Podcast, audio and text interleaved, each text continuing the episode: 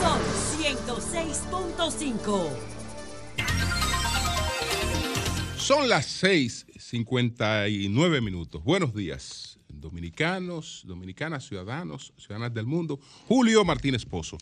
Los comentarios de los temas más importantes en el programa de mayor influencia de la radio y la televisión nacionales. Agradecer a la autoridad portuaria dominicana. Ayer fuimos eh, partícipes de la entrega en Sánchez de un eh, muelle para pescadores y un muelle turístico, un muelle con capacidad de recibir 70 embarcaciones a la vez, que dignifica, el, eh, crea mejores condiciones para el trabajo de los pescadores en, Sánchez, pero además da la oportunidad eh, que Sánchez sea beneficiado con de turismo a través de, de- embarcaciones. Entonces, en la tarde de ayer, entre otras actividades que encabezó el presidente Luis Abinader este fin de semana, en, tanto en Nagua como en la provincia de María Trinidad Sánchez como en la provincia de, de Samaná.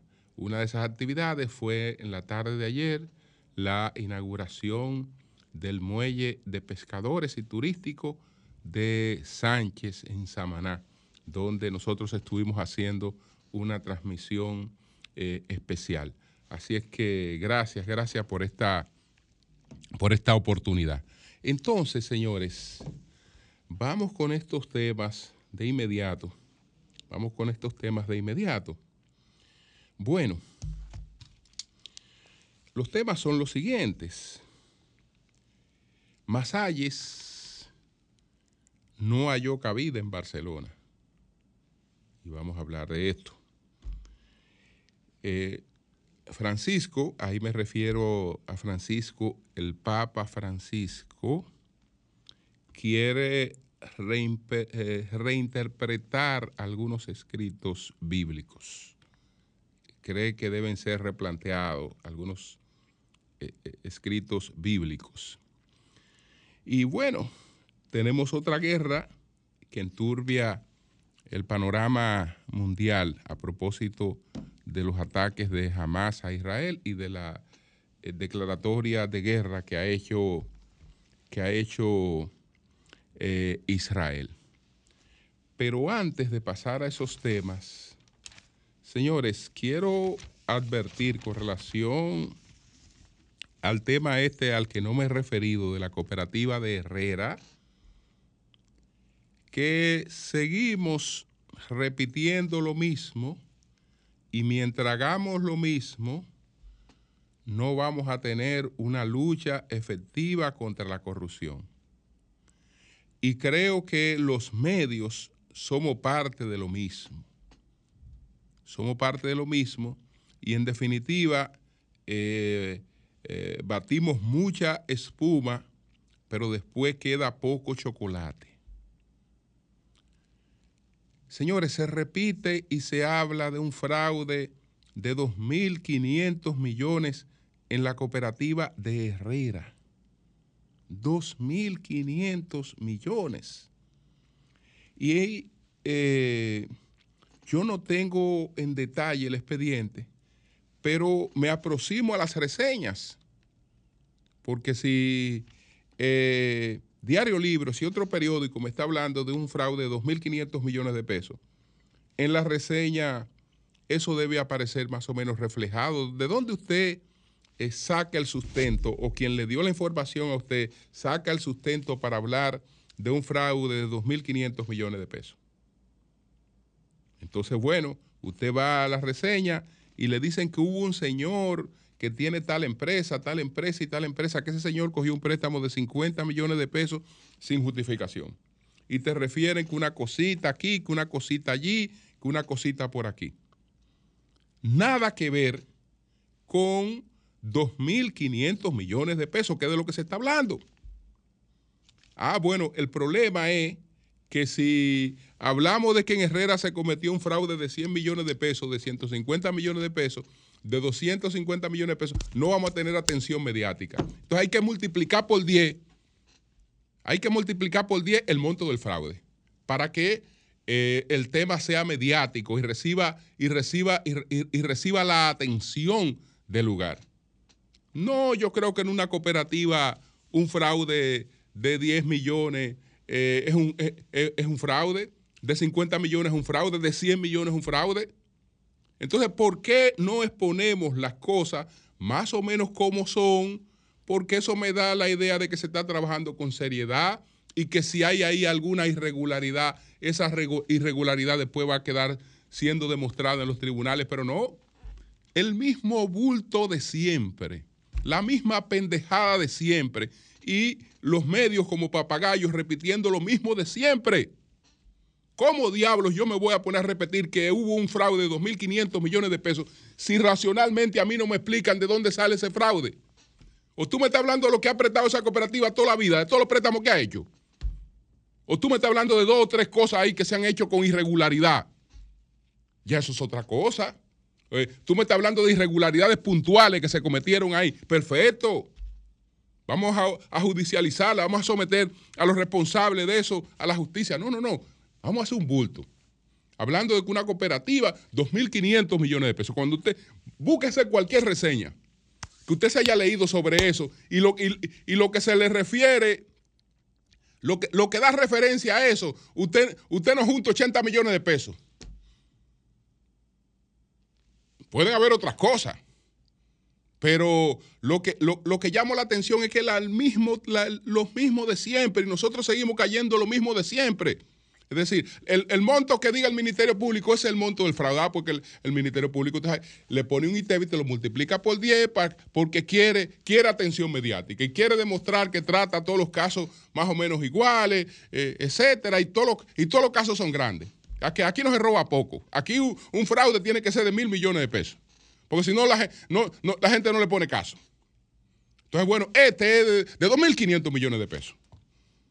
De 2000, pero es loco que nos estamos volviendo. Loco que nos estamos volviendo. Y bueno, y todo el mundo repitiendo este disparate. A ver de dónde puede salir una cosa como esa. este caballero no está hablando de falta de responsabilidad que pueda haber en, en, cualquier situación irregular ahí.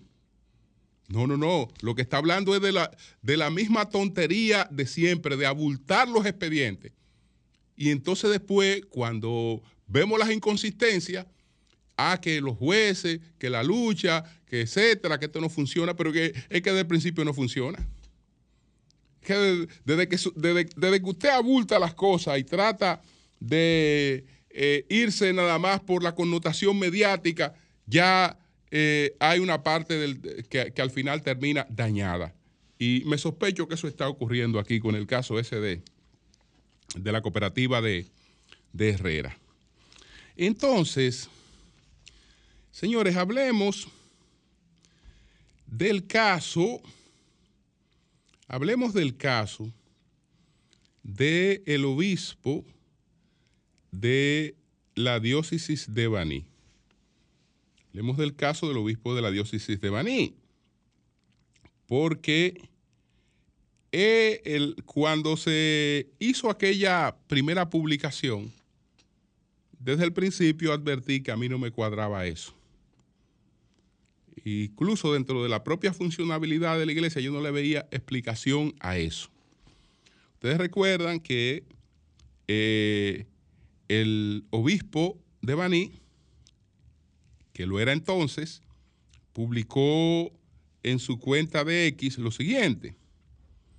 Luego de un proceso de discernimiento, a raíz de una invitación del cardenal Omeya, obispo de Barcelona, a colaborar en su diócesis, decidí aceptar el desafío junto a los retos que representa. Me siento muy agradecido por la, acogida que me ofrece el cardenal, es decir, por la acogida que le ofrece el cardenal Omeya.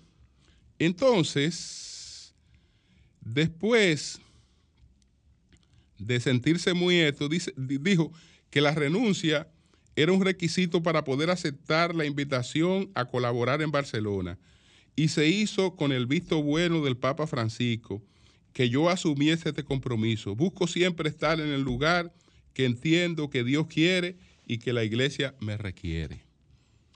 Realmente yo no le veía ningún tipo de, de posibilidad a que eso fuera cierto, porque eh, no estuviéramos hablando, no estuviéramos hablando de la Iglesia Católica si eso fuera, si eso fuera cierto, porque no me cabe en la cabeza que el, titular de una diócesis pueda menospreciar otra diócesis, ofreciéndole al titular que se vaya de ayudante de él. La, lo de, la de Barcelona puede ser una arquidiócesis, pero no tiene eh, ante la iglesia una superioridad. No la tiene. Entonces, ¿qué ocurre? Que lamentablemente pronto quedó en evidencia, pronto quedó en evidencia que eso no era cierto. Eso no era cierto porque inmediatamente, como el asunto tuvo impacto aquí mediático, hubo reacción en Barcelona.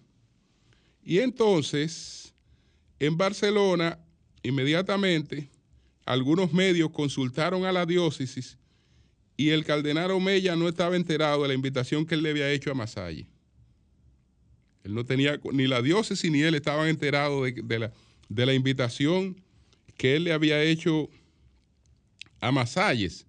Dice, eh,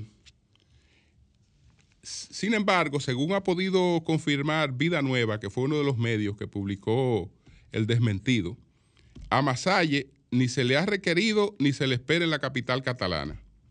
Fuentes del arzobispado de Barcelona desmienten que haya un vínculo de amistad entre, entre él y el presidente del episcopado español.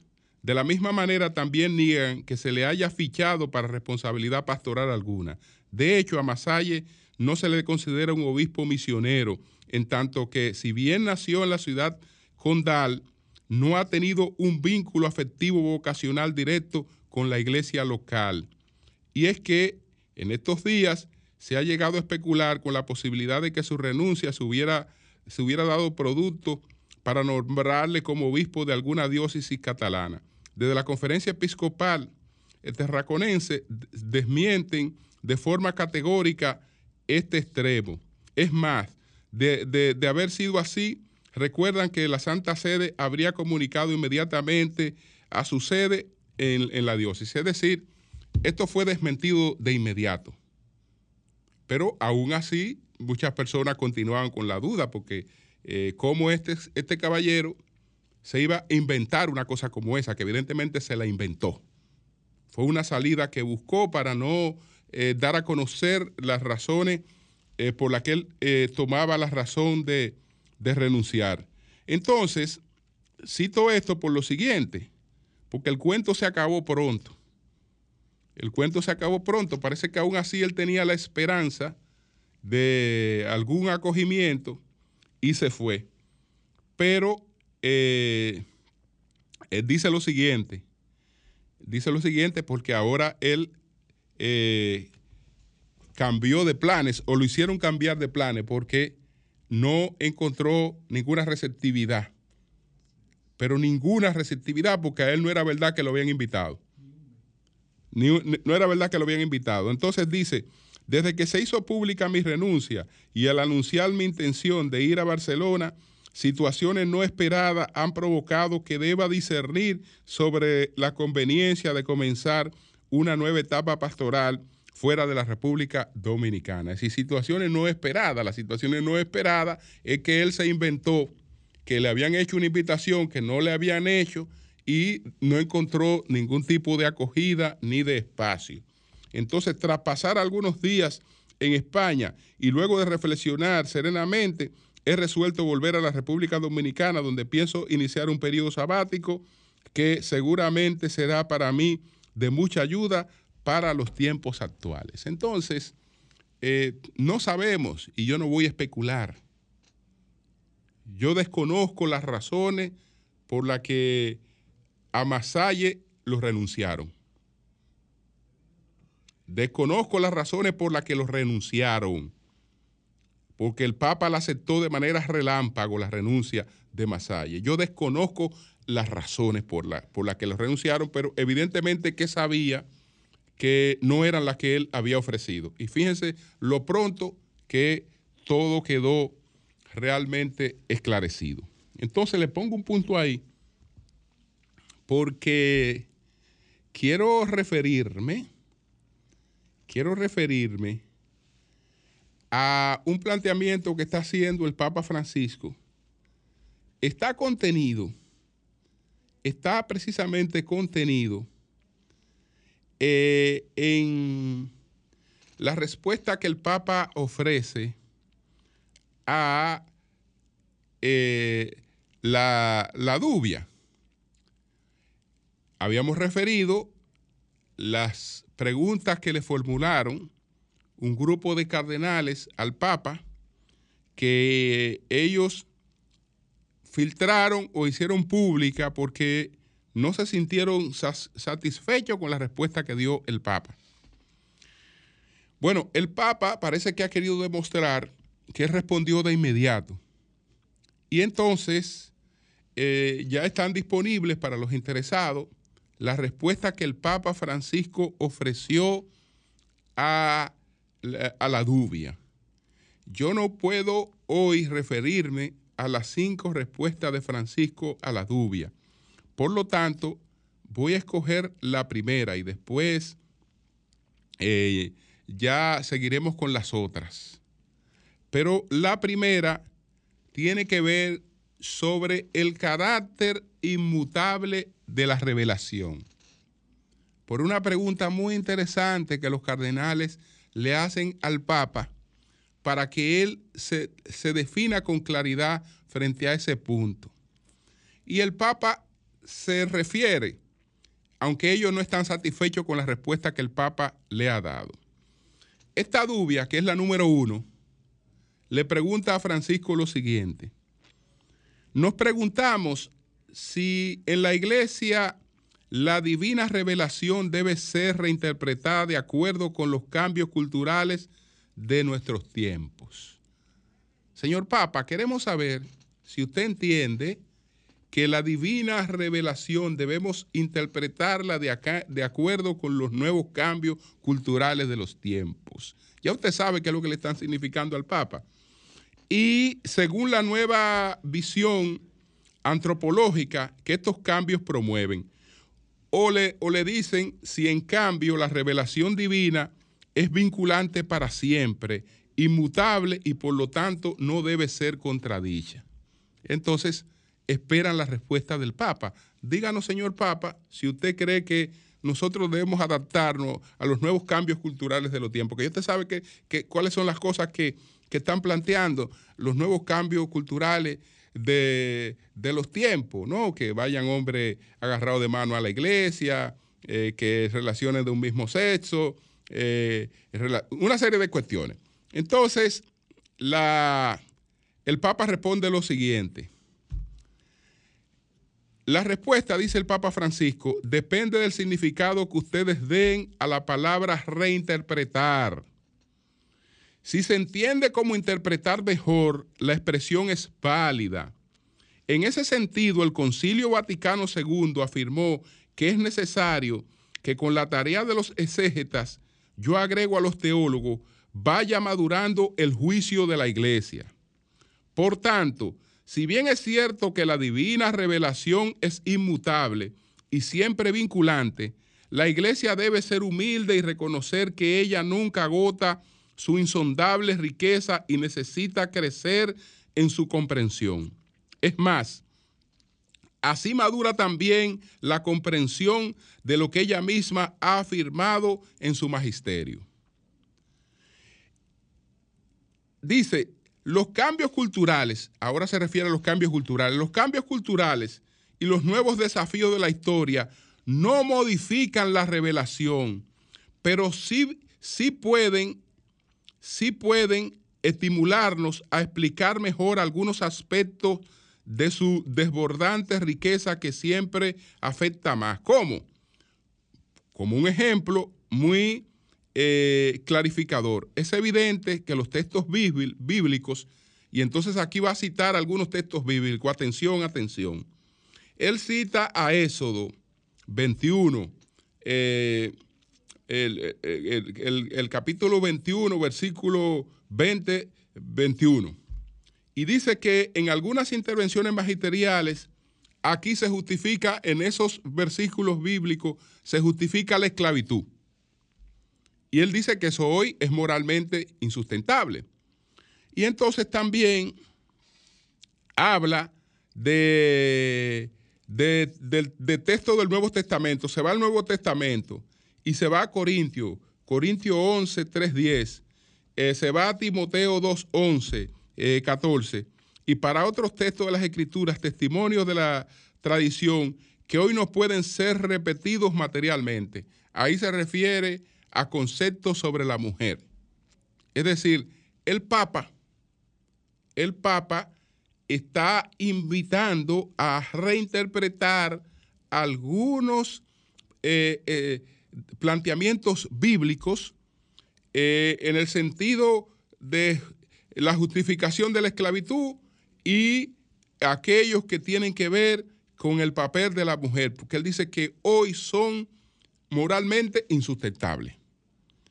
Eh, esto es parte de toda esta, este, este, este, este, movimiento. La iglesia debe discernir constantemente entre aquello que es esencial para la salvación y aquello que es secundario o está conectado menos directamente con ese objetivo. Una sola formulación de una verdad nunca podrá entenderse de un modo adecuado si se presenta solitaria, aislada del rico y armonioso contexto de la revelación. Muy interesante. Esa es la respuesta a la primera dubia del Papa. Ya después veremos la segunda dubia que tiene que ver con los homosexuales, pero esa la vamos a dejarla para, para otro día, posiblemente para mañana, para que entonces podamos adentrarnos en el tema de los ataques eh, a Israel y ya las consecuencias de estos, de estos, de estos acontecimientos que nos traen una nueva guerra. Una nueva guerra con repercusiones mundiales. Hasta ahora no sabemos cuál será el alcance de esas repercusiones, pero si la guerra actual es una emulación de la guerra que se produjo hace 50 años, esa guerra que se produjo hace 50 años, aunque fue en el mundo árabe, entre árabes y judíos, la padecimos todo en el mundo porque de la llamada guerra de octubre, como le llaman en Egipto, o de la llamada guerra de Yom Kippur, como la llaman en Israel, en el año de 1973, eh, la, la, repercusión que tuvo en el 73 fue la de la primera gran crisis petrolera. Es decir, que el mundo entero pagó con un altísimo nivel de inflación las consecuencias de esa guerra. Ahora eh, hay una situación que es distinta, pero eh, aún así puede tener eh, repercusiones. Esto, para buscar, digamos, un fondo más corto, una explicación más corta, yo quiero remitirme al año de 1967. Y quiero remitirme a la guerra de los seis días, porque esa guerra de los seis días explica tanto la guerra que tuvimos hace 50 años como esta réplica que hemos tenido eh, recientemente, que de un lado ya cuenta más de 700 muertos y de otro lado sobre los 400 muertos y va a acabar con miles y miles de muertos. ¿Qué ocurrió en el año de 1967? Bueno, hubo un líder del, del mundo árabe que intentó, intentó su propósito era unir al mundo árabe en una especie de Estados Unidos, pero los Estados Unidos del mundo, del mundo árabe, una sola confederación árabe, aunque tuvieran cierta independencia. Y entonces él a su, su país, que era Egipto, lo convirtió en la República Árabe, porque Egipto iba a ser la cabeza del mundo, del mundo árabe. Ese líder eh, fue el presidente egipcio eh, eh, Gamal Abdel Nasser, que es el padre del pan-arabismo o pan-arabismo. Entonces, él decide, él decide pues atacar, atacar a Israel que desde el 48 había plantado cara al mundo, al mundo árabe, demostrándole una cierta eh, superioridad. Y entonces eh, aquello culminó en un fracaso. No obstante, eh, fue un fracaso en el terreno de los hechos, pero en, en, la realidad convirtió a Gamal Abdel Nasser en lo que él quería, en el líder del mundo árabe. Esa fue la llamada guerra de los seis días. ¿Por qué la guerra de los seis días fue la que provocó el, ataque del Yom Kippur y por qué todavía está presente en, los acontecimientos que acabamos de, presenciar? Porque en esa guerra de los seis días, eh, Israel se valió de su autosuficiencia. Tenía informes de que iba a ser atacado, pero eh, dejó que las cosas transcurrieran y que eh, Siria, Egipto y Jordania le atacaran. Le atacaran. Ahora, ¿cuál fue el resultado para Israel? Que Israel, a partir de ahí, aplastó esos ataques y entonces eh, incrementó su territorio. A Egipto le quitó el Sinaí y la franja de Gaza, producto de, esa, de, de la guerra de los seis días. Le quitó el Sinaí y la franja de Gaza a Egipto. A Siria le quitó los altos del Golán. Y entonces a Jordania le quitó Jerusalén Este y Cisjordania. Es decir, que eh, Israel fue atacado, fue atacado y no hizo otra cosa que demostrar su superioridad. Esa experiencia fue la misma con la que Israel se quiso enfrentar a los acontecimientos del Yom Kippur 50 años después. Cuando otro presidente egipcio, entonces, encabeza, encabeza otra vez una coalición que ataca, que ataca a Israel. Esta vez era el presidente egipcio Anwar Sadat. Y eh, Israel más o menos tiene información de los ataques, pero dice, va a ocurrir lo mismo que en la guerra de los seis días. Ellos no tienen la forma de eh, vencernos a nosotros, somos muy superiores y se envanecieron mucho con ese sentimiento de superioridad. Se produjo entonces hace 50 años el ataque de Yom Kippur y los resultados fueron en principio catastróficos para Israel.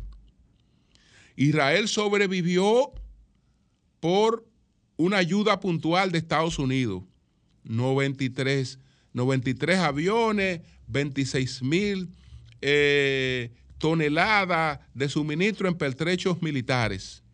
Y eso revirtió, eh, en principio, algo que conduciría a Israel a una derrota, a una derrota. La, la situación que se vivió fue tan dramática que la primera ministra Golda Meir eh, había pensado en quitarse la vida. Estaba a punto de quitarse la vida, de suicidarse eh, ante aquella sorpresa que creía que la iba a manejar como se había manejado en el 67. Pero después todo repercutió en beneficio de Israel con esa eh, ayuda puntual que le brindó Estados Unidos. ¿Cuál fue la lección del Yom Kippur? La lección del del, del Yom Kippur, que aunque no consumó los resultados esperados, aquella imagen del Israel invencible quedó atrás. Quedó realmente relegada. Eh, sin embargo, sin embargo, eh, ya Israel tenía unos mecanismos de negociación que le sirvieron en el futuro para cambiar la imagen del mundo árabe. Porque acuérdense que tenemos un primer presidente egipcio que quiere unificar al mundo árabe.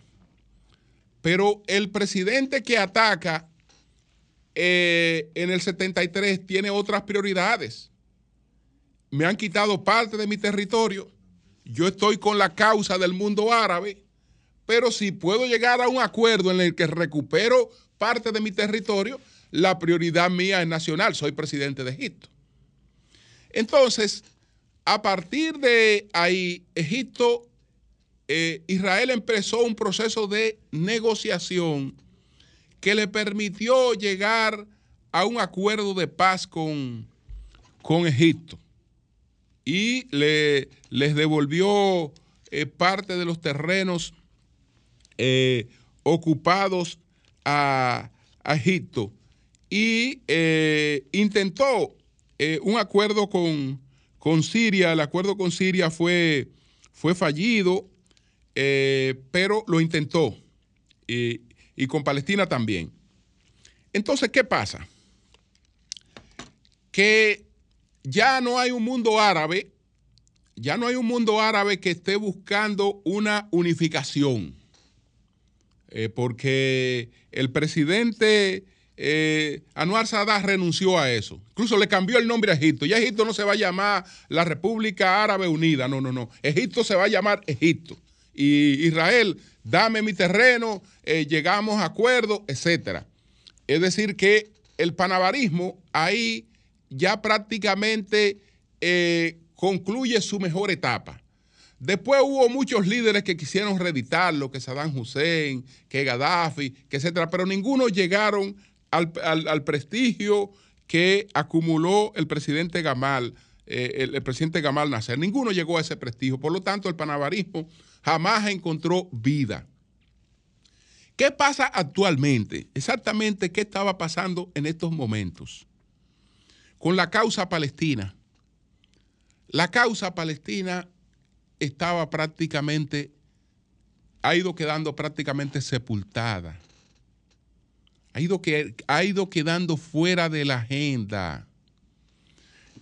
Y eh, ellos han querido meter a Palestina en la agenda, porque Palestina estaba fuera de la agenda mundial. Lo que ocurrió después del COVID-19 fue totalmente lo contrario que el mundo árabe, que en principio se coalicionaba para pelear contra Israel, ya está empezando, estaba empezando a llegar a acuerdos con Israel. Incluso después del 20 hay tres acuerdos concretos a los que llegó Israel con el mundo árabe. Israel normalizó, hizo un acuerdo de paz con los Emiratos Árabes Unidos. Hizo un acuerdo de paz con, con Bahrein, hizo un acuerdo de paz con Marruecos. Este bombazo, este ataque, se le mete a un acuerdo de paz que Israel está consolidando con Arabia Saudita, que está bastante avanzado ese acuerdo de paz con Arabia Saudita. Es decir, que pronto serían cuatro acuerdos que Israel había consolidado con el mundo, el mundo árabe quedando la causa palestina totalmente aislada, que no es prioridad ni de Naciones Unidas ni de nadie. Entonces, bueno, este grupo eh, radical ha decidido buscar el liderazgo de los palestinos, de los palestinos, porque tal y como dice eh, Amin Malouf, él dice que los pueblos, los pueblos sienten agradecimiento por quien les regala epopeya, sueño, la admiración de los demás y una pizca de orgullo. Este hecho que nosotros lo podemos censurar desde el punto de vista moral, porque implica el sacrificio de miles de vidas, así como está justificado de un lado en términos a todo el repudio que produce, del otro lado se siente que hay una causa justa. Y la mayor cantidad de tragedia la ha provocado en el mundo el sentimiento de la causa justa. Hay más gente que ha muerto en el mundo por gente que cree que está haciendo lo correcto que por gente que cree que está haciendo cosas indebidas. Entonces, del punto de vista palestino, ellos que ven morir su causa, entienden que tenían que revivir su causa al costo que fuera, es decir, poner a Palestina en agenda. ¿Nos van a poner o no nos van a poner en agenda? Ahí estamos en agenda de nuevo. Ahí estamos en agenda de nuevo, porque si nosotros no pasamos a la agenda, si la comunidad internacional no lo coloca en la agenda y no coloca sus planes en agenda, eso, eso solo se traduce en un fortalecimiento de los grupos más radicales. Más radicales. Entonces, fundamentalmente, esta es la reacción de una Palestina aislada, fuera de agenda, que de manera desesperada busca ser colocada en la agenda. Llega en un momento sumamente difícil porque Israel ha tenido que declarar una guerra en el momento en que su principal aliado tiene limitaciones presupuestarias, que le quieren cerrar el gobierno porque no están de acuerdo con las ayudas para Ucrania. Pero ahora tenemos la guerra de Ucrania y tenemos la guerra de Israel. Esa es una guerra. Esa es una guerra eh, costosísima, costosísima, que eh, por, por, por, un asunto de orgullo no se va a saldar, sino con miles de muertos. Eso no, se salda con, mesa de diálogo. Eso no se salda con, con conversaciones. ¿Por qué? Porque eh, hay una parte, hay una parte que se siente eh, ya agredida, que siente su, su, orgullo totalmente afectado. Y no hay manera de que eso se salde sin una respuesta que también eh, seguirá siendo una respuesta sangrienta. Las repercusiones económicas no las sabemos todavía.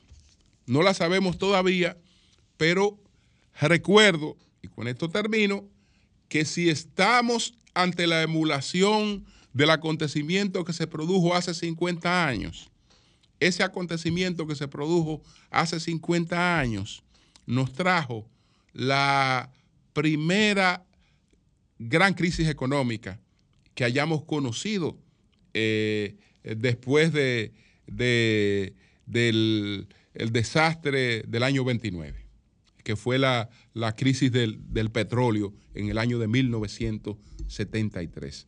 No será una crisis del petróleo, no será cualquier cosa, pero sí repercusiones internacionales y que nos tocarán a todos eh, llegan algunas. Cambio fuera.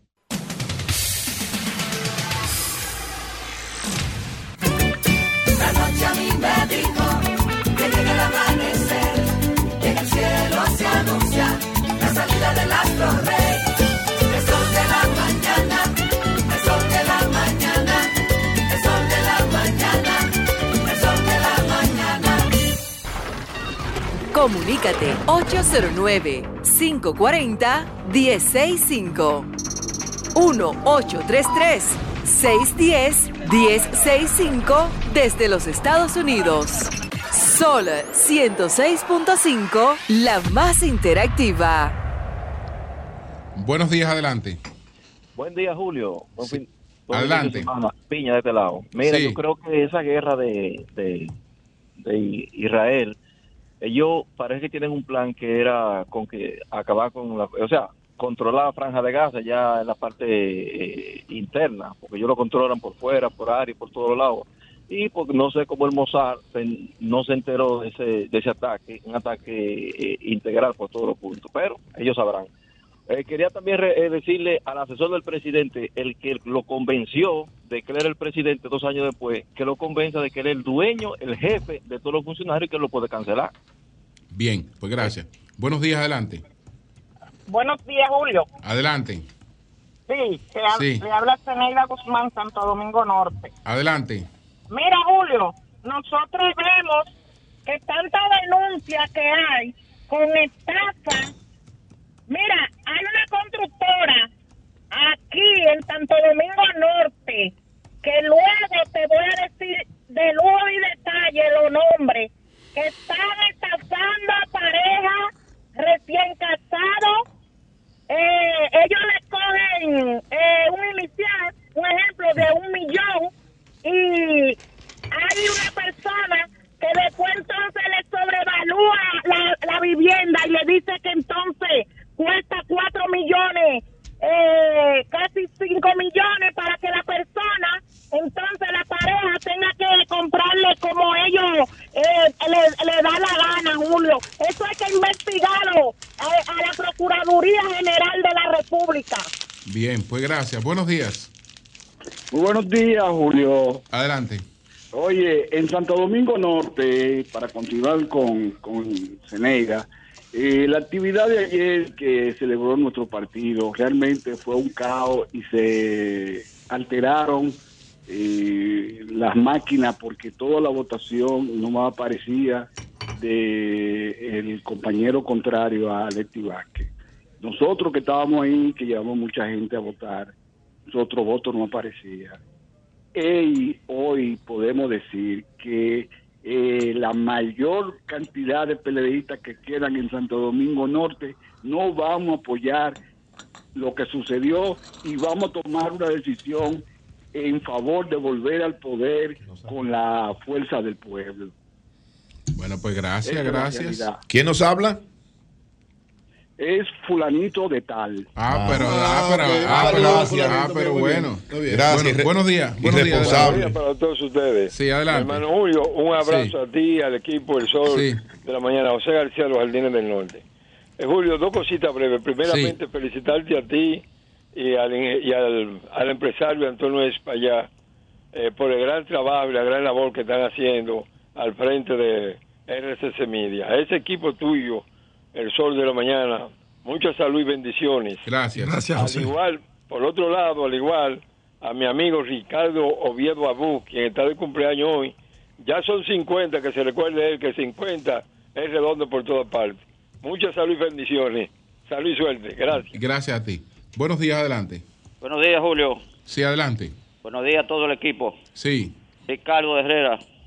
Con adelante. relación, yo quería opinar eh, con relación a, a los ayuntamientos, las alcaldías, en el municipio de Santo Domingo Este, que no toman una iniciativa de tanta calle, que paran, eh, eh, estacionan los vehículos paralelos, no son calles, doble vía completa, son eh, eh, vía y media.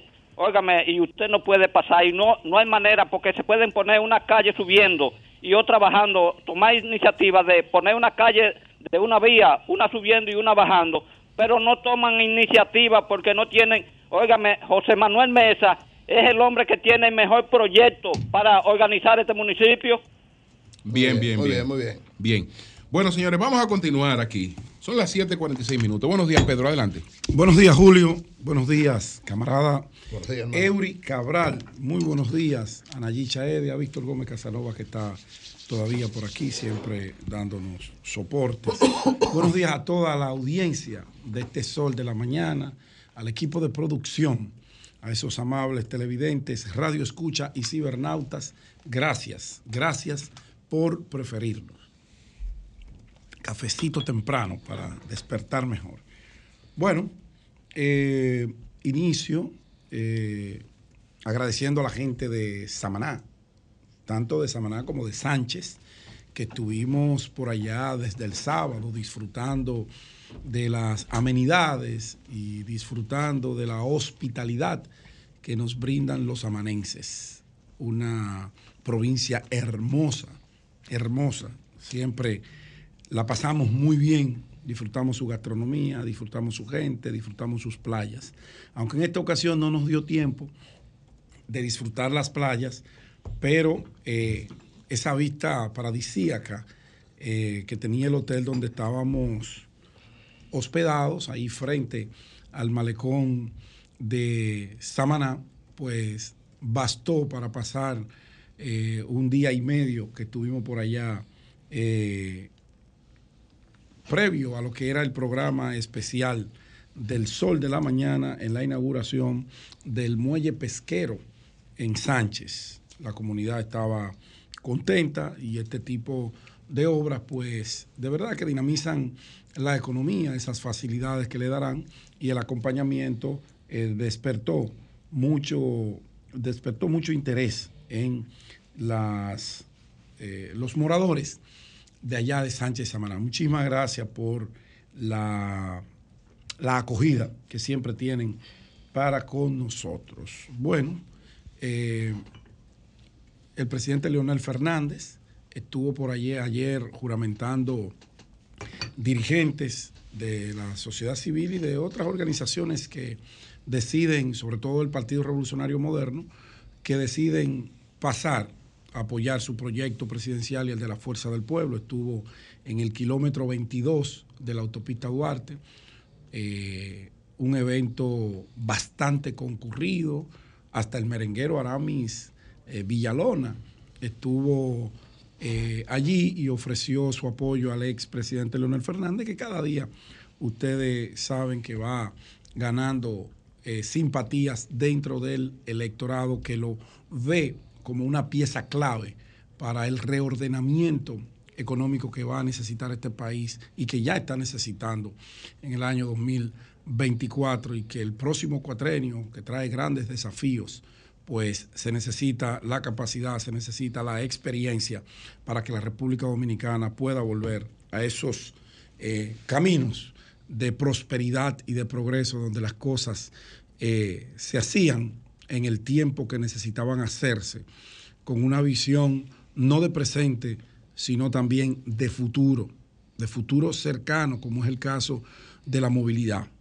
La movilidad en la República Dominicana es uno de los eh, temas pendientes que cualquier presidente, cualquiera que sea el que gane las elecciones, yo espero que sea el doctor Leonel Fernández, porque ya lo demostró en sus gobiernos anteriores, cuando visionariamente, cuando nadie pensaba en que la 27 de febrero y zonas aledañas iban a crecer exponencialmente y que la gente necesitaría un espacio por donde movilizarse. Eh, diseñó junto a un grupo de ingenieros esos túneles y elevados que recibieron todas las críticas del mundo, pero hoy sin ellos de verdad que estuviéramos o andando a pies o comiéndonos unos con otros porque la impaciencia estaría copando toda nuestra vida. Lo propio pasó con Santo Domingo Norte, no, que para qué un metro para Villamella, Villamella viven dos o tres gatos. Bueno, lo que pasa es que se sabía que el crecimiento de la ciudad de Santo Domingo, la ciudad capital, obligatoriamente tenía que conectar a Santo Domingo Norte, que es el municipio más cercano, a esa zona de la República de Colombia y Santo Domingo Oeste y Santo Domingo Oeste, que son los que nos quedan más cercanos. Entonces había que tener una visión de 20, 30 años. Y ahí está la visión. Ha sido tan amplia que todos los presidentes que le han sucedido han tenido que agregarle una nueva línea una nueva línea por la necesidad, pero sobre todo por lo impactante e importante que es este medio de transporte para esas zonas populares que no paran de crecer. No paran de crecer cuando los países deciden ir en crecimiento del área, de sus áreas poblacionales y de sus áreas de infraestructura y el sector privado que ha sido un gran soporte en esta materia. Eso los gobiernos lo que tienen que sentarse a establecer políticas públicas que conecten con eso. Porque si eso se detiene, se cae la economía dominicana. Ojalá eh, que se puedan visualizar proyectos como este que presentaron las autoridades la semana pasada, que uno no lo ve ahí a prontitud, pero ojalá y en el largo plazo puedan eh, cualquier gobernante que llegue resolverlo.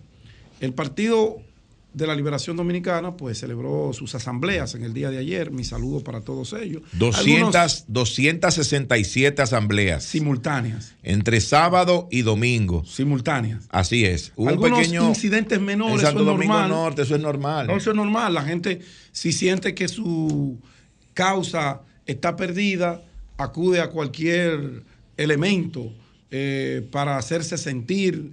A veces se hace para que la gente que sigue a esos actores políticos no se sientan defraudadas por ellos. Coño, pero te, te reventaron, no sacaste ni 10 votos y no dijiste nada. Entonces se hacen esas cosas, pero en sentido general creo que fue un ejercicio democrático interesante.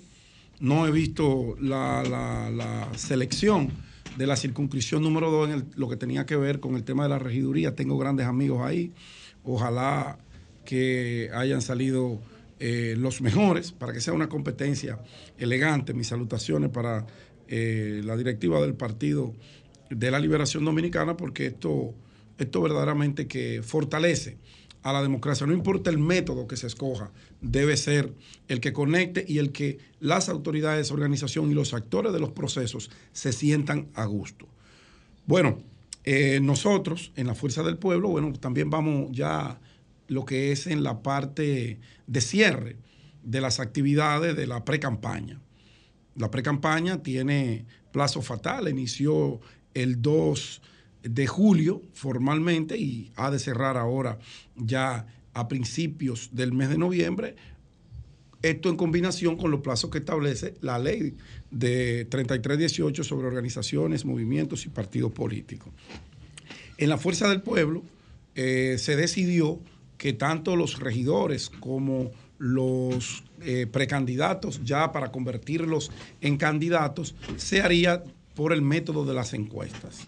Hace ya dos semanas que se está realizando, eh, se realizó la contratación, que viene ya desde el mes de julio, se han hecho tres mediciones, la última eh, creo que cu- culmina en esta semana que inicia hoy lunes 9, para ver y hacer el contraste entre las demás mediciones. Se contrataron diferentes firmas encuestadoras. El escenario electoral es el mismo. Se supone que puede haber una diferencia de un punto, medio punto, eh, alguien que aumentó, alguien que disminuyó, pero eh, en sentido general se mantienen las tendencias. Se mantienen las tendencias y ya esta semana, pues creo que hasta el 15 tienen esas firmas encuestadoras para entregarle al partido Fuerza del Pueblo, allí la comisión electoral, pues entre, recibirá todo esto y eh, imagino, no me lo han confirmado, he escuchado rumores, que convocarán a lo que tiene que ver con el Distrito Nacional, a las tres circunscripciones, eh, a los precandidatos en sobre cerrado.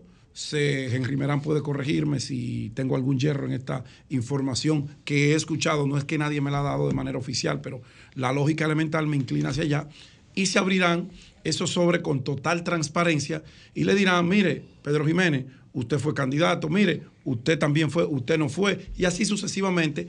Y se dejará ya conformada lo que serán las, las boletas eh, en, el, en cuanto a lo que tiene que ver con las regidurías y las diputaciones de las tres circunscripciones del Distrito Nacional. Nosotros tenemos todavía, esta semana seguiremos trabajando, no nos detendremos, no, no hay por qué hacerlo. Hicimos cuando tomamos la decisión de aspirar a una nominación para una diputación en la circunscripción número 2 del Distrito Nacional, una agenda de trabajo. Las campañas políticas, si usted no le hace una agenda, si usted no la organiza, es muy difícil que sea exitoso. Usted, usted saldrá a las calles a dar patada voladora, a galloloquear y al final usted tendrá un resultado completamente negativo a lo que usted esperaba. Nosotros hemos hecho una agenda de trabajo y esta semana tenemos en nuestro comando de campaña varias actividades puntuales y tenemos varios recorridos. Estaremos prácticamente mudados en la zona de los ríos, visitando comerciantes.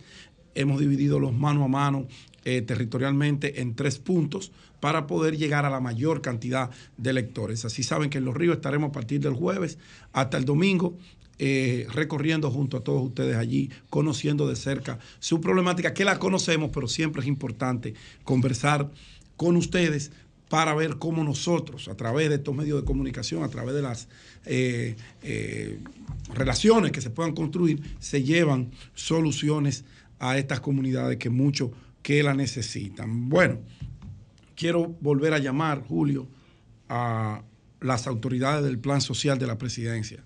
Durante el fin de semana estuve en contacto con las personas discapacitadas que representan al sector de los ciegos, que estuvieron por aquí, creo que fue el viernes, el jueves, creo que fue el jueves, donde ellos demandan una asignación o una reasignación, porque ellos tenían esas raciones con las cuales se podían ellos sostener. Son personas que no pueden laborar como laboro yo, como labora usted. Tienen dificultades. Y ustedes saben cómo son a veces marginadas este tipo de personas en la sociedad dominicana porque no tenemos una cultura de la solidaridad hacia aquel que tiene alguna discapacidad eh, psicomotora, física, que pueda, eh, que le cohibe su libre desarrollo. Yo, yo no sé, de verdad, yo no entiendo cómo carajo una autoridad como la directora del Plan Social de la Presidencia, un asunto tan elemental, tan básico, tan fácil de resolver, no se resuelve. Que tenga que venir esa gente a prácticamente mendigar un derecho que, le- que les compete. Tú no sabes, un Pedro, derecho, en qué circunscripción viven ellos. están repartidos en diferentes No, no viven en la 1. No. Ah, bueno. No, pues son gente. Ya, ya entiendo entonces por qué no llegan tan rápido las, las raciones del plan social. Pero yo no, yo no, no, de verdad, de verdad, a mí me causa como indignación, me causa sorpresa, porque es que es un asunto demasiado básico. Humanitario. Un asunto humanitario. Son 73 racioncitas que el plan social fabrica miles y miles a diario. ¿Y qué tanto puede costar un subdirector? A veces esas decisiones no tienen que llegar a, la cabeza, eso lo resuelve cualquier subdirector que va con un- un- una orden y, va, venga, vamos, directora, fírmeme ese, ese conduce, vamos a resolver esto. Coño, Yadira, Yadira, uno va a las posiciones para resolver y más una posición tan delicada como esa en un país con tanta miseria. Eso no es para uno creerse funcionario, eso no es para uno bu- burocratizar una institución. Esas instituciones son para servir, servir. Coño, y que tengan que venir esas personas no videntes a mendigar que usted le devuelva lo que usted le quitó. No, no, no, pero así no, así no. Y finalmente, finalmente, eh, la Junta Central Electoral fijó para el 21 de octubre el cierre del padrón electoral para las elecciones municipales. Me voy a tomar la libertad de leer para que quede bien claro qué fue lo que estableció esa resolución. Wow, llega a nuestros estudios, don Julio, Sí, nada más. A y las ocho y media, menos. a las ocho y media estará con Atención país. Sí. A las 8.30, el miembro, el miembro de verdad del comité político de verdad. Ya llegó. Del Partido de la Liberación Dominicana, Ya llegó. Francisco Javier García, estará conversando con nosotros de alianzas y algo más. Todo sobre Bien. la alianza. Entonces, finalmente, Julio, la Junta Central informó eh, que para eh, informó que para el, las elecciones municipales del 18 de febrero, el plazo de cierre para cualquier cambio administrativo con mira a ya cerrar el padrón de concurrente, usted tiene para el día 21 a las 7 de la noche. Si usted tiene que hacer un cambio de su cédula eh, porque usted vive en Herrera y quiere cambiarla para Buenos Aires, usted tiene la oportunidad de hacerlo. Si usted tiene una, usted era militar y fue pensionado y quiere cambiar su cédula a civil, hasta el 21 usted tiene la oportunidad de hacerlo, así como otro tipo de procesos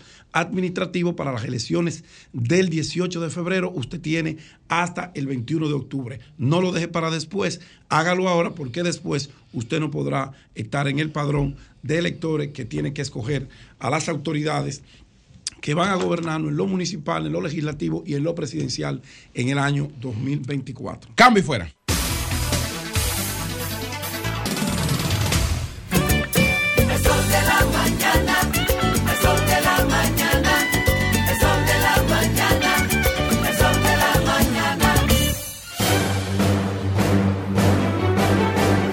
Ahora un boletín de la gran cadena RCC Media.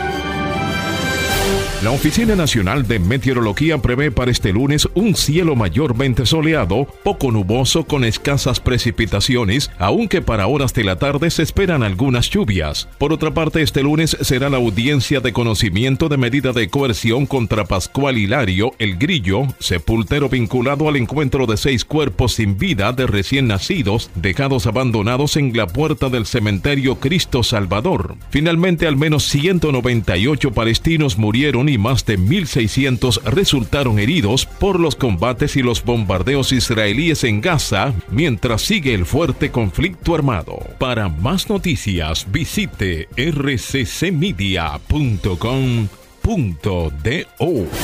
Escucharon un boletín de la gran cadena RCC Media. Si de algo saben las abejas, es de flores. Hay de todo tipo y para todos los momentos. Lo importante no es solo su color, tamaño o forma, sino lo que hace sentir cada una. Y para esos sentimientos trabajan. Igual que el Banco Central, que trabaja para hacer florecer la economía y que sientas estabilidad. Para ese sentimiento de crecimiento y desarrollo. Para que la primavera llegue a todos los sectores y los planes de muchos den grandes frutos. Banco Central de la República Dominicana, trabajando por una estabilidad que se siente. Si tienes fiebre y el cuerpo con dolor, con ronchas y una picazón, eso fue que te picó, te picó el mosquito. No, no te dejes picar, porque el mosquito te puede enfermar. Más que nunca, mantén tu hogar limpio con el mejor cloro, Macier. Fíjate bien que el cloro sea Macier. Elimina de tu entorno los criaderos de mosquitos. Unta cloro Macier a toda confianza sobre el nivel del agua de tu barrica y luego tápala bien. Fíjate bien que el cloro sea Macier. Siempre desinfecta con el mejor cloro. Macier, libre de mercurio. Macier. Dominicano como tú. Sol 106.5, la más interactiva. Una emisora RCC Miria. Yo estoy creciendo fuerte. Y yo creciendo bella. Con Chocorrica. Con Chocorrica. Con Chocorrica. Qué cosa buena. Yo estoy como un torito. Como una estrella. En nuestra casa tomamos todos Chocorrica. ¡Qué cosa buena! A peso el millón, a peso el millón. Ahora en Superquino, un peso es un millón.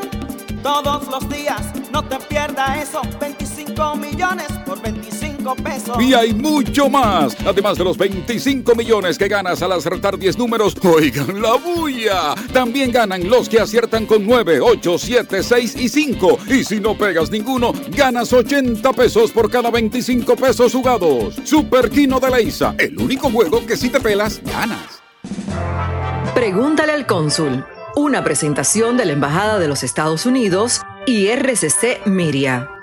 ¿Cómo subo los documentos a mi caso de residencia? La mayoría de los casos de residencia del año 2020 en adelante son electrónicos, por lo que los documentos requeridos deben ser escaneados y subidos a través de ceac.state.gov corta slash ceac slash. Para subir los documentos requeridos de su caso, debe presionar Documents y luego seleccionar la pestaña según el tipo de documentación. Affidavit Support o Civil Documents. Deberá subir los documentos desde el navegador y presionar Upload. Finalmente, haga clic en Submit Documents. Esto se refiere con todos los documentos requeridos, confirmando que haya sido enviados y su estatus sea Submitted. Cada documento debe escanearse como archivo separado. Los documentos de múltiples páginas deben escanearse como un solo archivo. Los casos más antiguos requieren envío de documentos impresos a través de mailboxes, etc. Para más consejos consulares, síguenos en Twitter, Instagram y Facebook, arroba Embajada USA en. Escuchaste un servicio de la Embajada de los Estados Unidos y RCC Miria.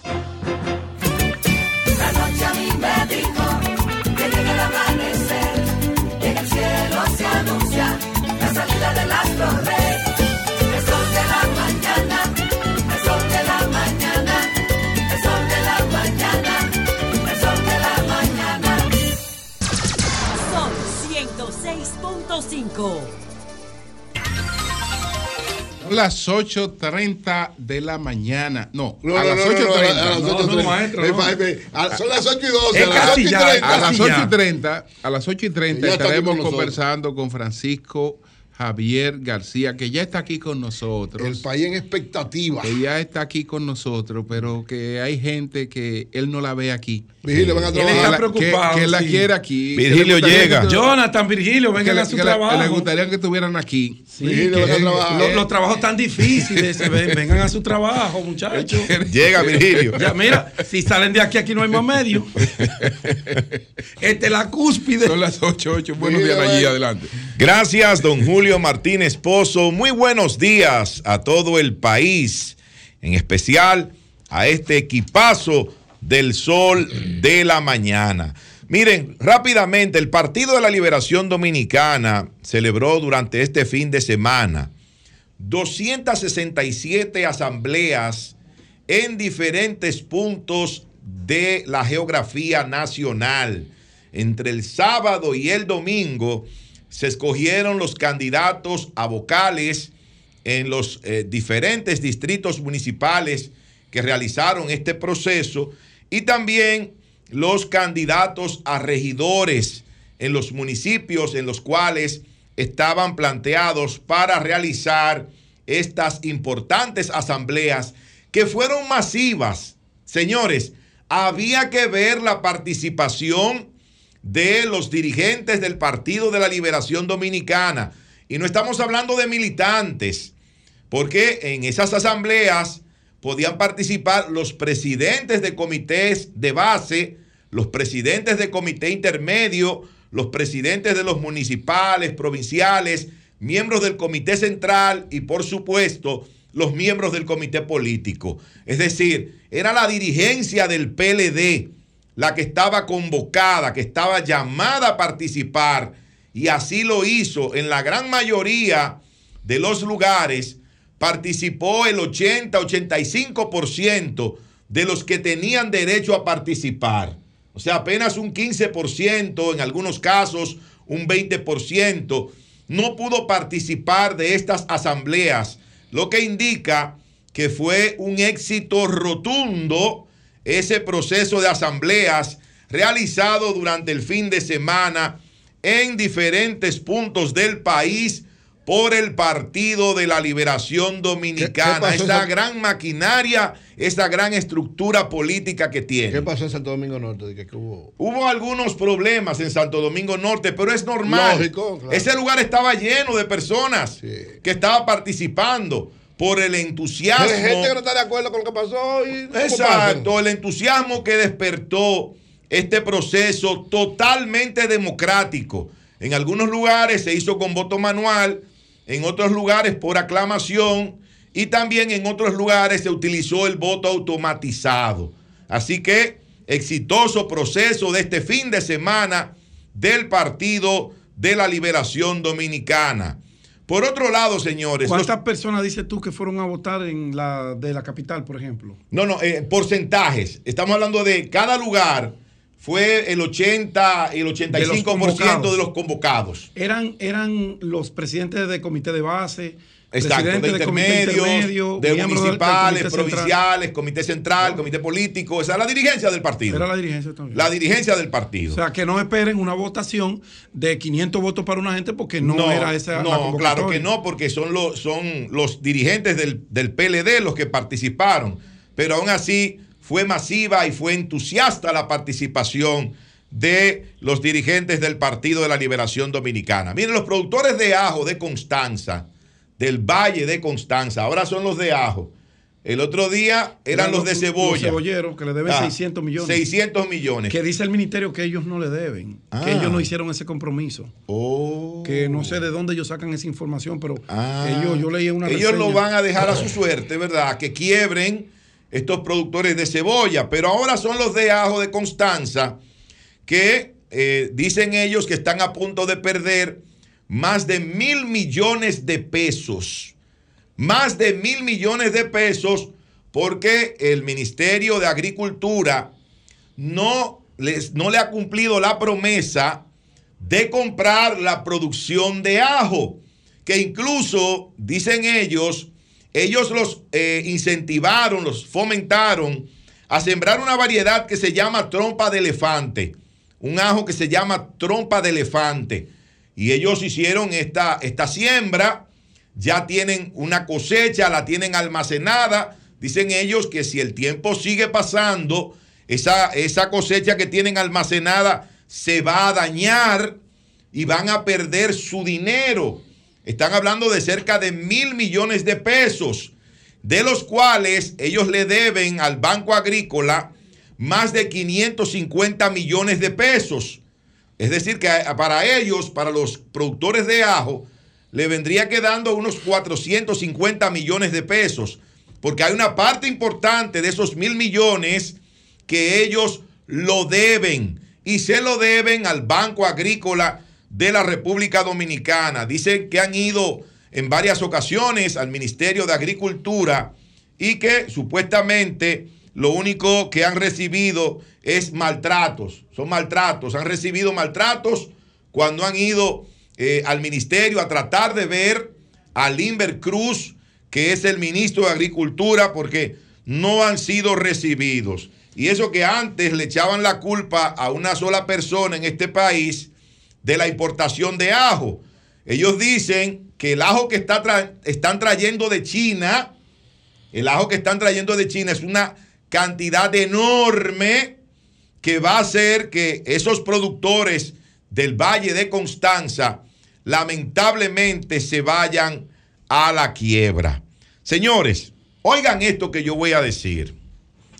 El Ministerio Público indiferente, digo, perdón, independiente, como le llaman algunos aquí en este país, solicitó prisión preventiva para Hilario Pascual o Eladio Pascual, alias El Grillo, y también para el señor Misael Encarnación Mon- Montero, quien es el chofer de la funeraria La Popular. Pero, coño, pero de perdónenme la palabra, pero, pero de verdad, de verdad, señores. Yo me sorprendí. Para el grillo, No para un albañil, Y el dueño- para una persona que lo que hace es buscarse la vida diariamente en ese cementerio haciendo eh, trabajitos. Y el dueño no funeraria nada. Pero no, Y para la- nada. Las autoridades sanitarias nada. El chofer de la funeraria, el que hace lo que, a, a Al lo que lo le mandan, dicen, Al que lo mandan. al que lo A- a- mandan. Ahí se aplica la relación comitente preposé. Así es. No hay otra. La responsabilidad de ese chofer es de quien lo mandó. Así es. Porque él está bajo el mando eh, administrativo de esa persona. Sin embargo, Es su superior inmediato. Sin embargo, Pedro, la medida de coerción viene para estos dos infelices, para dos trabajadores, uno de manera informal e independiente, que se, se la busca haciendo estos trabajos de albañilería ahí en el cementerio Cristo Salvador, y el otro, el chofer de la funeraria La Popular. Por Dios, siempre la soga en este país se rompe por lo más delgado. Y nosotros, de manera responsable, dijimos desde el primer día aquí en este programa que la responsabilidad de esos, del manejo de esos cadáveres, de esos seis bebés, de esos recién nacidos, es del Estado Dominicano. Estado Dominicano representado en este caso por la dirección del hospital Juan Bosch, por la doctora Marilelda Reyes, que es la directora del hospital, porque independientemente de que usted haya mandado esos cadáveres eh, con, la, con la funeraria para ser sepultados, usted no puede perder en ningún momento la supervisión de lo que va a pasar con ellos. Usted tiene que darle seguimiento. Usted no puede salirse de todo esto y decir, no, ya yo entregué a la, a la funeraria y la funeraria es la que tiene que resolver. No, usted como Estado está obligado a darle seguimiento hasta que esos cadáveres sean sepultados. Usted no puede lavarse las manos como Poncio Pilatos. No, no puede hacerlo. Usted tiene que prestar atención y supervisar su trabajo. Miren ustedes cómo ahora, ahora los dos responsables de todo esto, esto es una cosa increíble. Eso solamente pasa aquí en la República Dominicana.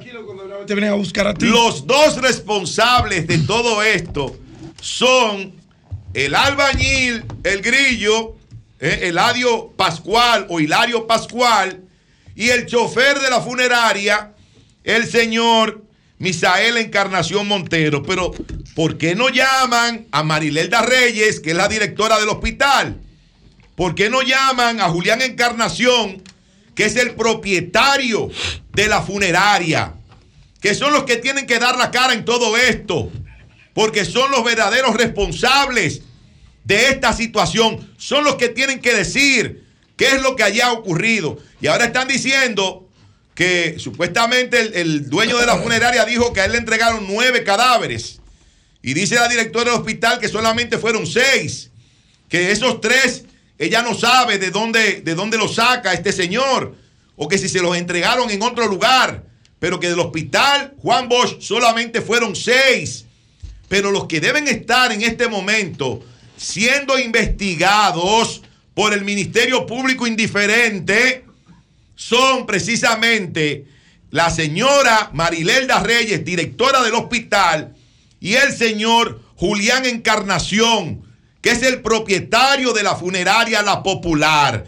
Pero no cogen esos dos pobrecitos, esos dos hijos de nadie, ¿eh? el chofer de la funeraria y el albañil que se gana la vida trabajando todos los días ahí haciendo unos trabajitos en el cementerio Cristo Salvador. Finalmente, señores, finalmente, don Julio, a partir de hoy, a partir de hoy, Virgilio eh, Félix. ¿Qué pasa con Virgilio? Empiezan los lloriqueos como todos los días. en el Partido Revolucionario Moderno. Como los lloriqueos de un video. Empiezan los lloriqueos porque a partir de hoy se van a dar a conocer los resultados de las encuestas. De las encuestas. De los aspirantes a diputado. ¿De dónde? A senador del Partido Revolucionario Moderno. Ay, yo no paso por Santo Domingo. Y hay Este hoy. gente, hay gente que no está conforme ay, ni con los resultados.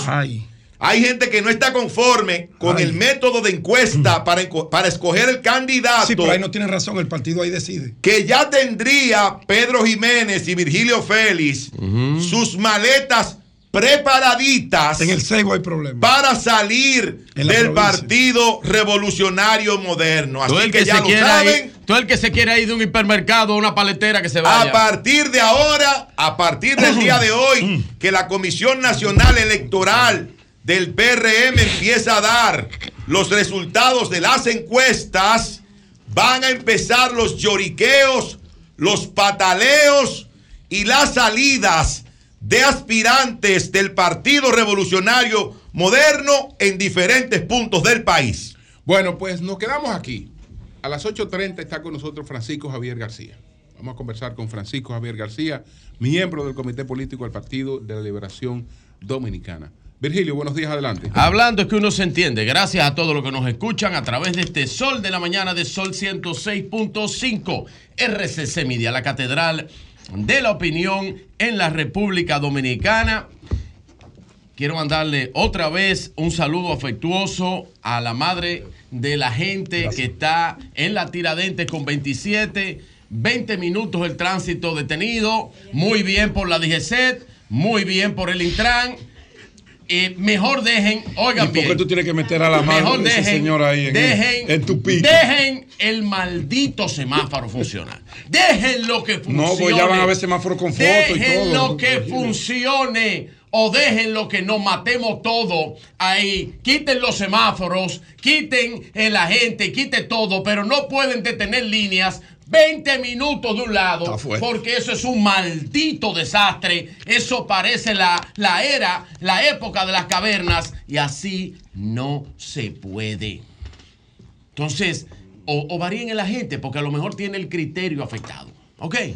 Pero lo hacen. eh, le vamos a agradecer todo lo que transitamos por ahí todos los días. Le vamos a dar eh, eh, una. un- un- le, le vamos a agradecer a través de estos micrófonos. Pero quiten ese agente. O quiten algo de ahí. O hagan algo. O cierren esa vía. No sé. No sé, pero no está funcionando eso. Por favor. Muchas gracias. Miren, eh, hablando de procesos exitosos, hablando de procesos exitosos eh, y de eh, pequeños escollos, pequeños, com- como se dicen, elementos aislados de un proceso muy exitoso, yo quiero presentarle los elementos aislados de un proceso exitoso en Santo Domingo Norte que, tiene el, que tuvo el PLD. Miren ese elemento aislado, miren. Pónmele audio. Cuéntenselo. Vamos a renunciar todito. Vámonos, vamos. Vámonos, coño. Todo el que no esté bien aquí, que se vaya a cualquier Romero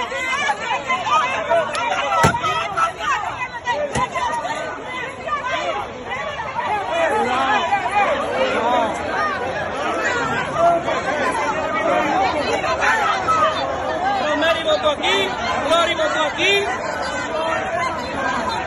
Y mire, y la hermana también votó. Aquí votaron cuatro gente, la mesa tiene Agilidad, coraje. Eso es- eso no es el PLD, el PLD no actúa así. es la lucha libre. No, Víctor, Ya no te eso, rías. eso era la lucha. No, mira el video, míralo ahí. No la te rías, trompa. Víctor. Mira la No, ahí. esos son- esos son acciones del. PRM. No, el Mira la PLDista no hace eso, Tú no. sabes qué es lo que pasa. Juan Bosch no nos enseñó Lo eso. que pasa. Santo lo Domingo que- Norte. Bueno, No, a no, Juan no. Bosch no le enseñó a eso, Lo pero dijimos- ellos sí aprendieron. lo a dijimos temprano.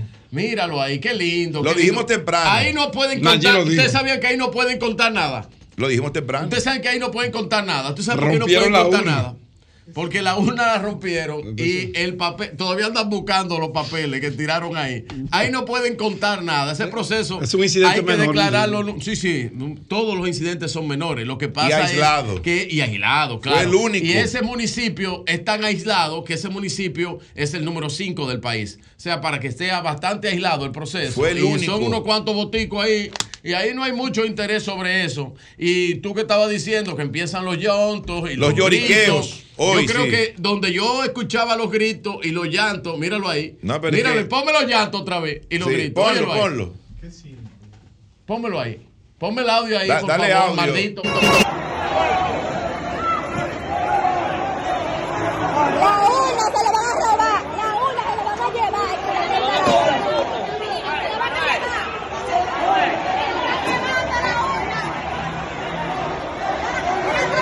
Parece que los llantos y los gritos que hablaban allí llegaron primero No, aquí. empiezan Chucho, esa gente no son del Pero PLD, Chucho. empiezan llegaron hoy. Primero, llegaron primero Prepárate. ahí. Miren, señores, eh, pues ayer estuvimos en Samaná. ¿Y dónde fue eso?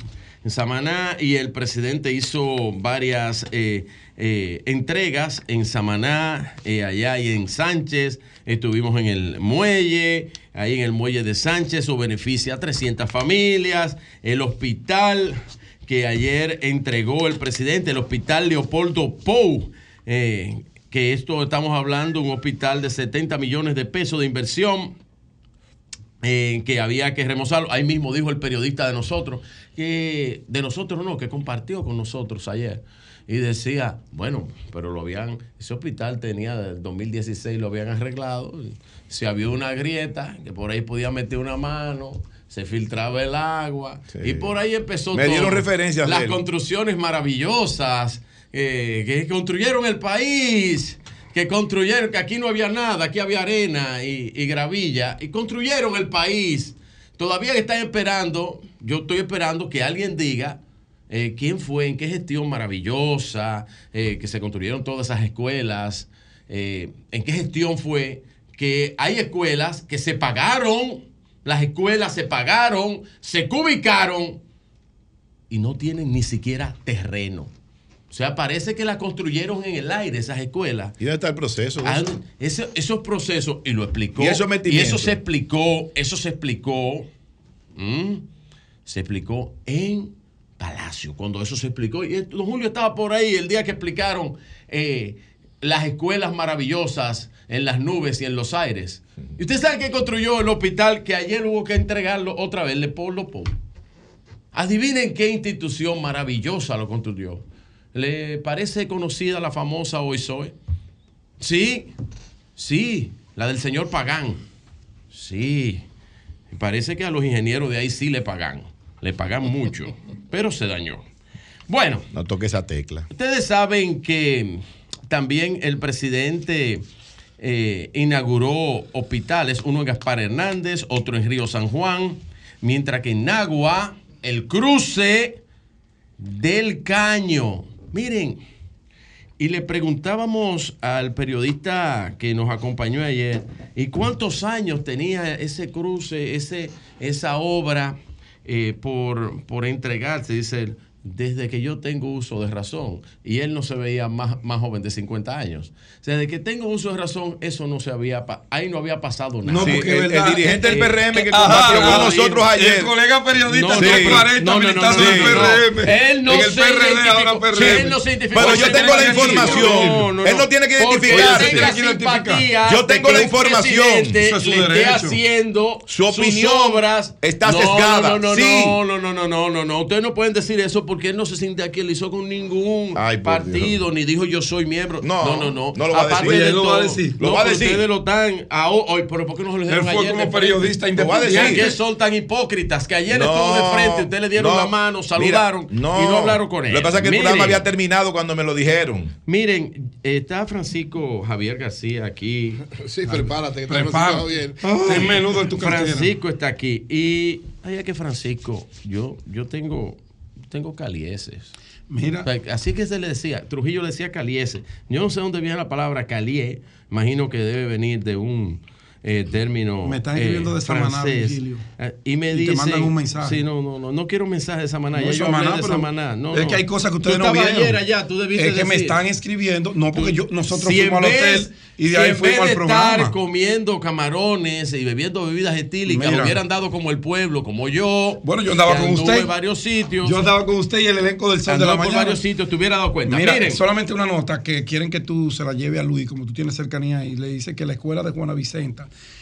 está paralizada y en el 2020 se dejó en un 95%. Siempre se han dejado el en hospital 95. Ojalá y del tenga- Limón tiene terreno esa. Dicen que se está cayendo a pedazos, que también necesitan que ustedes pasen por eh, allá. pero ese hospital del Eh, Limón lo entregaron sí. en 2017. Lo hizo también. Bueno, la pero hay que darle mantenimiento. Bueno, pero hay que darle mantenimiento. Lo ¿Tú hizo sabes la tiempo- tú sabes el tiempo que ha pasado? Todo lo que hizo la Oisoe las no obras, las obras, si tú las dejas así a su libre albedrío, a su al descuido Yo creo que las obras deben estar hechas por años. No, No, Eso, si le dan que tenga cinco años no, se esté no, descacarando, como, estaba el hospital, como estaba el hospital Oye, el Leopoldo mantenimiento. Pou. Pero voy a esto. Ay, que quieren que le arregle la entrada de Samaná. Miren, ustedes saben Ahí donde se armó el tapón, los, Luis. los calieses míos me dicen Mira, José, saluda José. los calieses me dicen lo siguiente que eh, el lío básico básico y qué bueno que está Francisco Javier García aquí para que me diga cómo allá en Santo Domingo Norte van a solucionar eso porque la gente de René la gente de René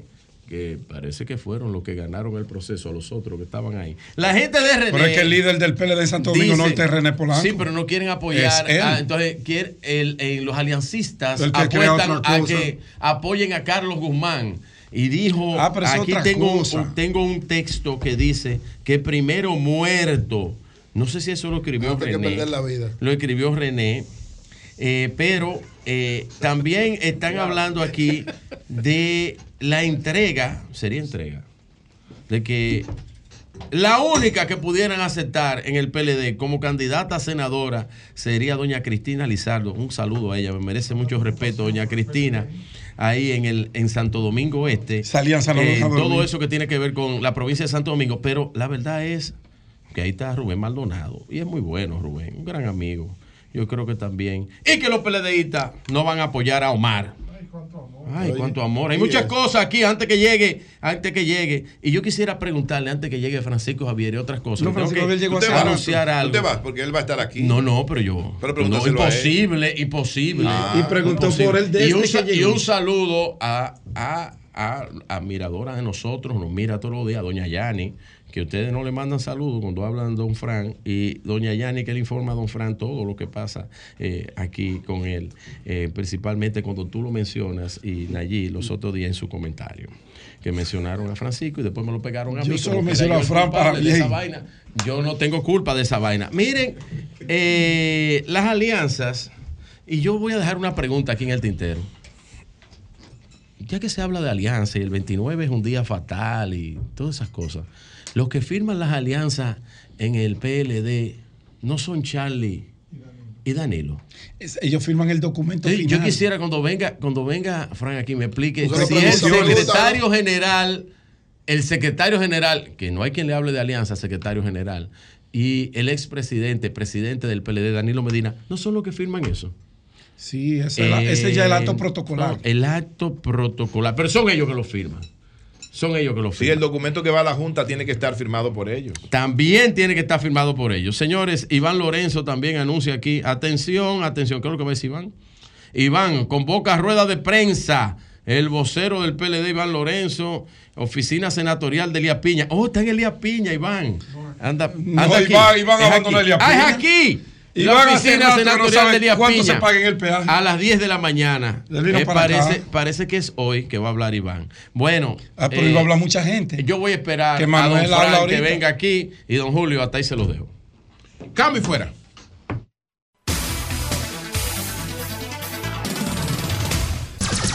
Son 106.5. Son las 8.39 minutos. Señores, está con nosotros Francisco Javier García, miembro del Comité Político del Partido de la Liberación Dominicana, que viene a conversar con nosotros sobre todo lo que tiene que ver con el tema este de las alianzas, que ha sido un tema eh, polémico y vamos a explicar eh, en breve eh, las cosas que, han pasado y, y a conocer la respuesta de Francisco Javier. Buenos días, Francisco, ¿cómo estás? Buenos días, Julio. Buenos días a todos los integrantes de este extraordinario panel. Buenos días a todos los televidentes, a todos los radioyentes. Muy buenos días a todos los miembros del Partido de la Liberación Dominicana, de la Fuerza del Pueblo, del Partido Revolucionario Dominicano, de la Fuerza del Pueblo y de todos los partidos políticos, pero principalmente los primeros tres, porque sé que son los que más atentos están posiblemente a esto. Así es, me están quemando el teléfono. Lo Frank. primero que yo quiero decir, que cuidado si alguien cree que yo vine a este programa con un, con un sistema de planificación. Yo estoy aquí por un accidente. Ajá. Sí. ¿Cómo así? Por un accidente. Por Yo estoy aquí por un Las accidente. imputaciones no, de Virginia. No, yo No. estoy aquí por un accidente que se llama el síndrome del micrófono abierto. Verdad. ¿Qué quiere decir? la traición ¿Qué quiere decir? Brillante. ¿Qué quiere decir el síndrome del micrófono abierto? Es un micrófono que se abre, pero tú crees que está cerrado. Y resulta que si es en una fiesta, todo lo que tú hables lo oye todo el mundo. Porque tú crees que el micrófono está cerrado. Julio tuvo ese problema. Pero tuvo otra cosa, tuvo la responsabilidad cuando volvió al aire de decir, yo dije tal cosa. Hizo algunas aclaraciones. Así es. A los 10 minutos le escribí a Eury, venía el día siguiente, pero entonces me, me- me agarró una infección en la garganta, he hablado mucho últimamente, venía el viernes, no pude venir el viernes, porque eso ocurrió el jueves, el Sí, miércoles. el. Y entonces ayer todavía estaba medio fañoso y, y yo soy enemigo de las inyecciones. Y me puse una inyección solo para poder estar en este programa. No le voy a pasar la factura por si lo Lo segundo que quiero decir a ustedes, pueden sentirse como en su casa. Y yo no me digo a mí que me siento como en mi casa porque esta casa es mía. Así es. ¿verdad? Así es, Siempre ha sido tuyo. Pero yo antes de empezar el programa, para los que están mirando el programa, pueden observar que la camisa que tengo puesta es una camisa morada. Sí. Esta camisa sí, significa una simbología. Esta camisa la he usado mucho y la he usado en campaña. Y me da buena suerte. y por eso la traje. Para los que no están mirando y lo están oyendo, tengo una chaqueta puesta.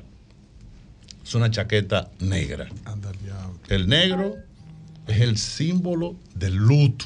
Ahí, funeral Yo- colectivo. Sí. Y yo creo que hoy es un día en que todos los dominicanos amanecimos de luto por lo que está sucediendo en Israel, en la franja de Gaza. Mío, qué susto. La cantidad, la cantidad de personas inocentes que están pagando las consecuencias de, de una guerra que es el producto del odio. Todo el mundo sabemos, y Julio esta mañana hizo una apología que ojalá, ojalá aquí en el sol de la mañana, en la, en la programación, todo lo que Julio explicó, hagan esa misma presentación, porque no fue muy larga y la pasen varias veces para que la gente entienda el conflicto.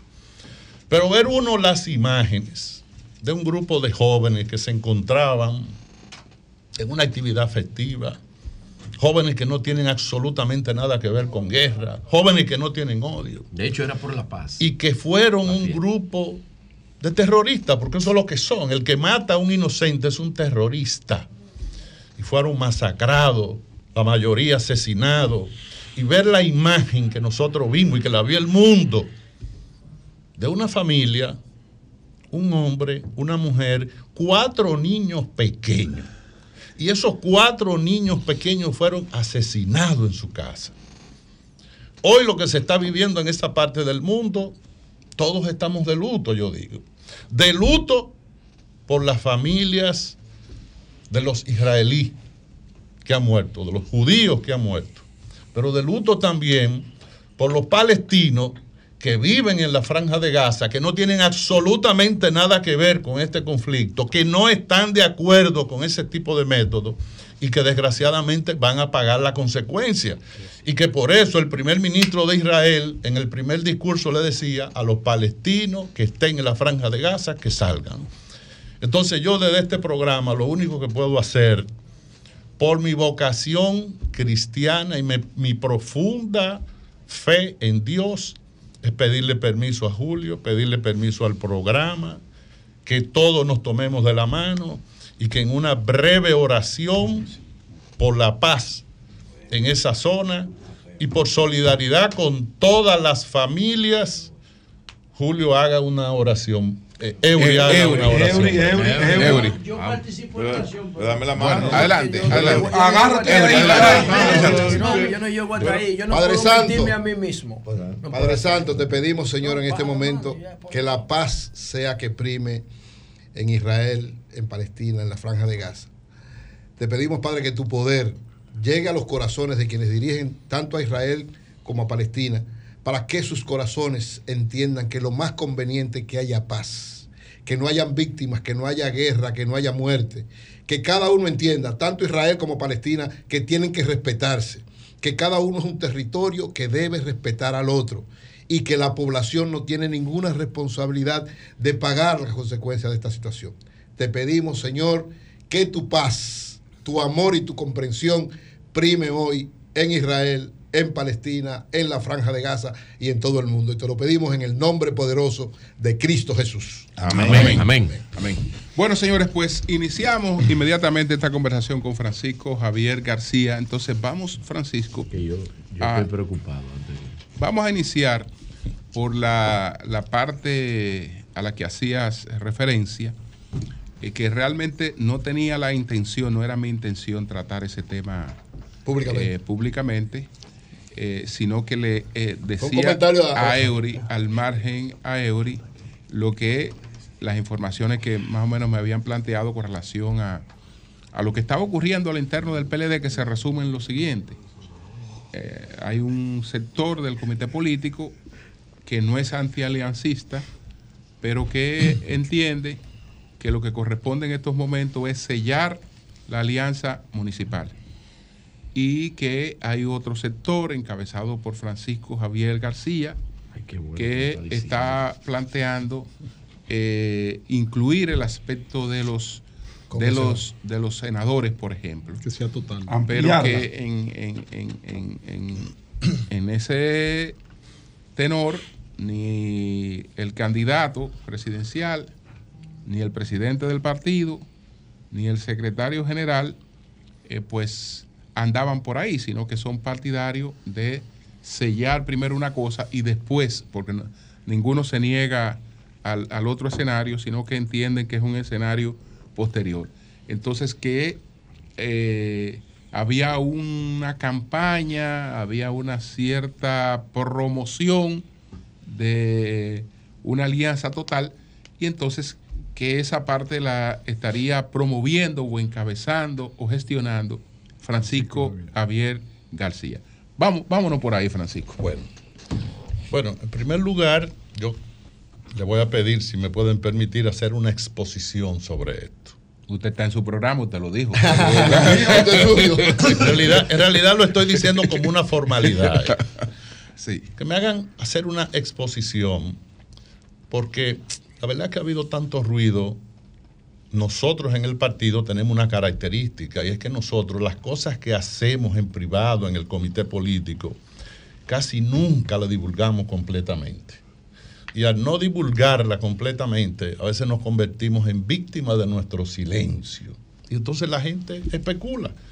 Yo, cuando quería venir el jueves, yo iba a, a traer una imagen. Yo iba a traer en una funda dos guantes de boxeo que yo traigo, que yo tengo. Y lo iba a poner sobre la mesa. Iba a decir, mire, traje esta funda con los guantes ahí para que se sepa que no vengo a ponerme los guantes con Julio. Porque en realidad yo lo que venía a decirle a Julio era que él tenía razón. No es que él no tenía razón. O sea, es verdad eso. ¿no? Cosa paradoja de la vida, pero hay que explicarlo para que se pueda entender.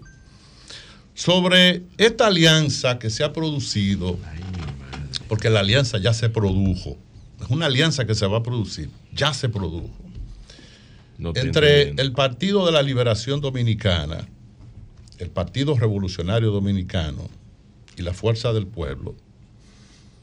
Es una alianza que tiene una historia. Las alianzas no se dé, una alianza no llega hasta donde tú quieres, una alianza llega hasta donde es posible llegarlo. Si, si la pudiéramos hacer completa, si pudiéramos llevar candidatos en todas las provincias, que cada candidato fuera aprobada por los tres partidos, por ejemplo, a senadores, el PRM, no importa los votos que Luis Abinader saque, pierden la primera vuelta, pero esa no es la discusión. ¿Cuál es la discusión? ¿Cómo se da esta alianza? Esta alianza se empieza a trabajar en lo que tiene que ver con la percepción años atrás. Y estos años atrás, porque discutíamos en, el comité político y discutíamos en la comisión de estrategia, que déjame decirte, hace dos años yo propuse en el comité político, vamos a hacer un pacto de no agresión con la fuerza del pueblo, porque el escenario donde el PRM ganó las elecciones fue un escenario de división de las fuerzas políticas que hoy existen. Para esta fecha, esta fecha que estamos hoy, el PRM tenía 22% y llegó a la presidencia. Luis Abinader tenía 22% y llegó a la presidencia. No llegó a la presidencia porque el PRM era grande. O sea, para esta fecha en el Llegó- 2019. En el 2019. Llegó a la presidencia porque las fuerzas políticas que representaban el progreso en la, en la estructura del Partido de la Liberación Dominicana se fraccionaron. Y entonces empezamos una discusión en el comité político, en la comisión de estrategia, donde decíamos que donde quiera que uno se movía, si iba donde empresarios, donde comerciantes, donde productores agropecuarios, donde gente de barrio, prácticamente te decían lo mismo. Mire, pónganse de acuerdo. pónganse de acuerdo. No, no era que te decían, pónganse de acuerdo para que apoyen este candidato, porque en ese momento no había candidato en el PLD. Pónganse de acuerdo. Y ese pónganse de acuerdo era un reclamo de la sociedad que ya empezaba a comparar la gestión, en este caso del presidente y del PRM, con la gestión del Partido de la Liberación Dominicana, pero no con una gestión, sino con los 20 años de la gestión del Partido de la Liberación Dominicana. Cuando llega el momento en que nosotros tenemos que discutir el tema de la alianza, como es lógico, hay suspicacia. Hay suspicacia en la fuerza del pueblo y hay suspicacia en el PLD. Había gente en los dos partidos que tenían su- sus dudas si, la- si, si una alianza de esa naturaleza podía prosperar. Yo mismo decía que yo me conformaba con que nosotros discutiéramos el tema municipal y acordáramos un acuerdo en 10 provin- en, 10 municipios. Cinco yo te apoyo a ti, cinco tú me apoyo a mí, porque para mí eso era una señal que se mandaba. Entonces el compañero Danilo Medina, presidente y líder del Partido de la Liberación Dominicana, viendo la discusión que había y los intereses que se estaban moviendo, convocó el 12 de junio de este año al Comité Político del Partido de la Liberación Dominicana. Ha sido la única reunión del Comité Político que se ha hecho sin celulares presentes en la reunión. Y el compañero Danilo decía en esa reunión, por primera vez vamos a sacar los celulares, pero lo que queremos es que nadie se distraiga. Que todo el que tenga que decir algo reciba la atención y el debido respeto. El respeto lo han tenido siempre, pero la atención de los demás miembros del comité político. Y dijo algo. Probablemente todo el que ha venido a esta reunión ya tenga su posición, pero aquí tenemos que escucharnos. Solo para decirle, el turno mío fue de 32 minutos. Y como yo sabía que iba a hablar 32 minutos, mi propuesta la llevé escrita y la leí al final.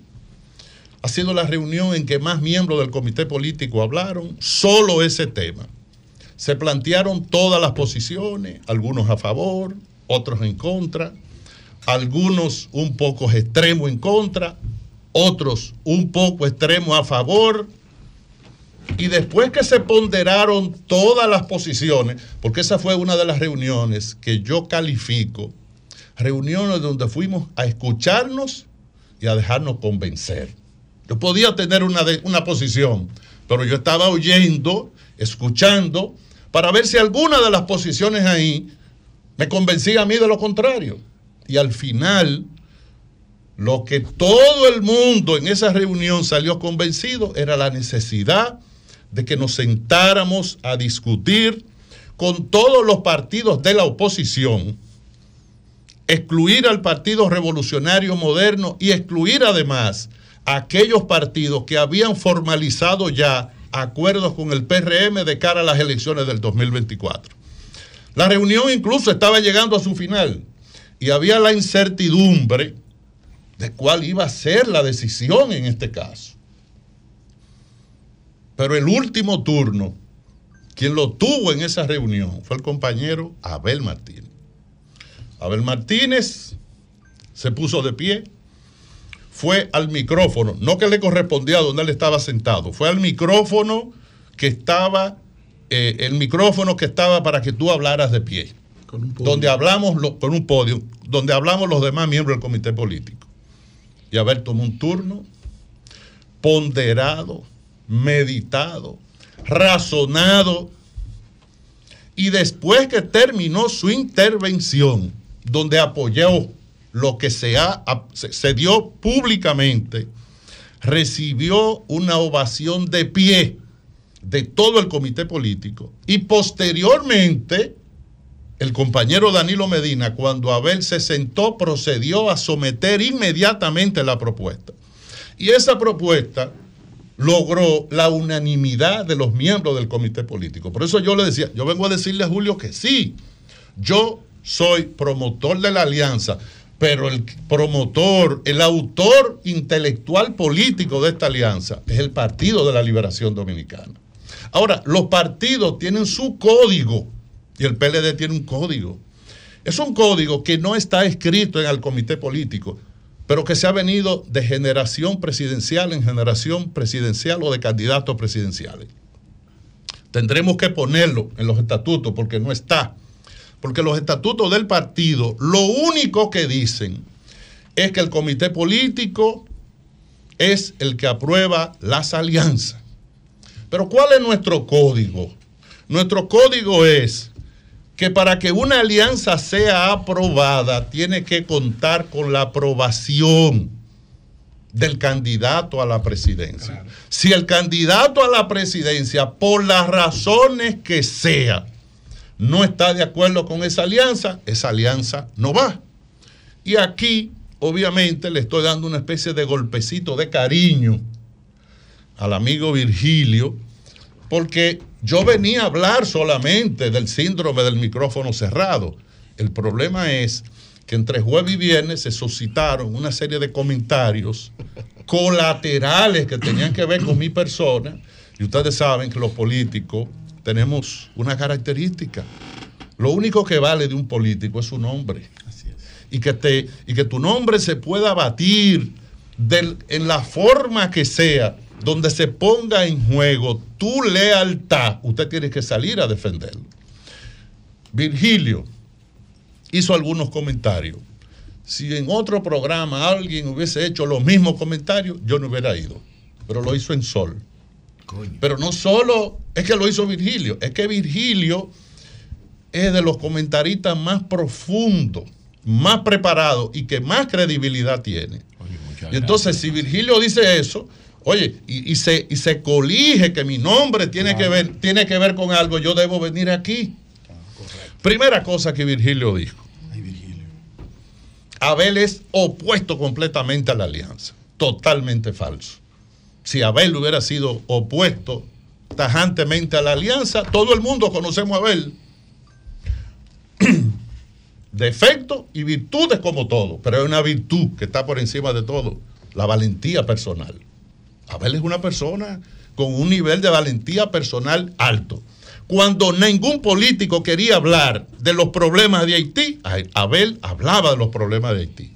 Si él no hubiera estado de acuerdo, él lo hubiera manifestado. ¿Y qué hizo Abel? Apoyar eso. Entonces, eso no es verdad. Segunda cosa, que en el Partido de la Liberación Dominicana hay dos sectores, aliancista y antialiancista. No, el aliancista no soy yo. El aliancista es el comité político del Partido de la Liberación Dominicana. Y como el comité político del Partido de la Liberación Dominicana es el aliancista que aprobó en esa reunión, y ahí Julio tiene totalmente la razón en lo que dijo. En esa primera reunión del 12 de junio, lo que se aprobó es, porque todo giró alrededor del tema municipal, ahí no se trató nada presidencial, ahí no se trató absolutamente nada que tenía que ver con lo presidencial. Entonces. Ni con lo congresual. Ni con lo congresual. Solo lo municipal. lo aprobamos. Y se formó una comisión de siete personas. El presidente Danilo Medina, nuestro candidato Abel Martínez, el secretario general Charlie Mariotti, Jaime Fernández, Jaime David Fernández Mirabal, Carlos Amarante Baré y nosotros. Y la comisión incorporó dos personas más, al miembro del comité político Rubén Bichara y al compañero Ramón Santos, que es el responsable de toda el área municipal del partido. Empezamos a trabajar, muchas reuniones, diferencias y coincidencias. Pero al final, como pasa en el PLD, siempre nos ponemos de acuerdo. Porque el PLD tiene una característica, no tiene vocación suicida. Hemos cometido en el pasado errores casi suicidas, pero no tenemos vocación suicida. Y entonces se empezó a trabajar y cuando las, comisión, las subcomisiones, porque la subcomisión de reunión con la Fuerza del Pueblo y con el PRD le encabezaban Danilo Díaz, que es un experto en negociación política, Jaime David Fernández Mirabal, el compañero Rumén Bichara y Ramón de los Santos. Ellos se reunían y venían. Por aquel lado estaba Roberto Rosario, Natanael, y creo que Nicolás Calderón llegó a participar en, en varias reuniones moderadas por el ideólogo fundamental de esta alianza, que fue Miguel Vargas Maldonado, que desde el principio empezó a trabajar en ella. Acuérdense que para mí el mejor canciller que ha tenido la República Dominicana en toda su historia, junto con Carlos Morales Troncoso, es Miguel Vargas Maldonado, un hombre especialista en negociación. Y como es un especialista en negociación, pudo trabajar en medio de las confrontaciones que se produjeron ahí. Tanto se avanzó en esa discusión que se pasó al área de lo congresional y aprobamos tres candidaturas a senaduría para cada uno de los partidos, pero esto era una señal que estábamos mandando. Y la señal que se quería mandar, esto también lo vamos a tocar. Pero nadie se pudo imaginar que en, esa, en esas conversaciones iba a salir a relucir algo. Algo que es un pacto sin precedente en la historia política de la República Dominicana. Es la primera vez en la historia democrática de este país que tres partidos, que cada uno lleva su candidato a la presidencia, porque Miguel no está apoyando a nadie. Miguel es candidato a la presidencia. Miguel es un político y ha estado sumando. Leonel Fernández por la fuerza del pueblo y el compañero Abel Martínez por el PLD. Esa coincidencia con, una, con un elemento nuevo que no se conocía en las alianzas políticas se ha dado, que lo que se llama es un pacto de reciprocidad hacia el futuro, ni siquiera hacia el presente, porque estábamos negociando la segunda vuelta. Obviamente, yo le voy a hacer una cosa, yo tengo sentido de la historia. Y como yo tengo sentido de la historia, yo le busqué la parte histórica a este, este acontecimiento. Y la parte que me coincidía en la historia es como si en los tres partidos que estaban ahí hubiese estado la huella en algún momento del profesor Juan Bosch. Porque tanto Danilo Medina como Leonel Fernández son un producto acabado y terminado del pensamiento político de Juan Bosch. Y nosotros tuvimos 20 años de gobierno. No renegamos de, los 20 años.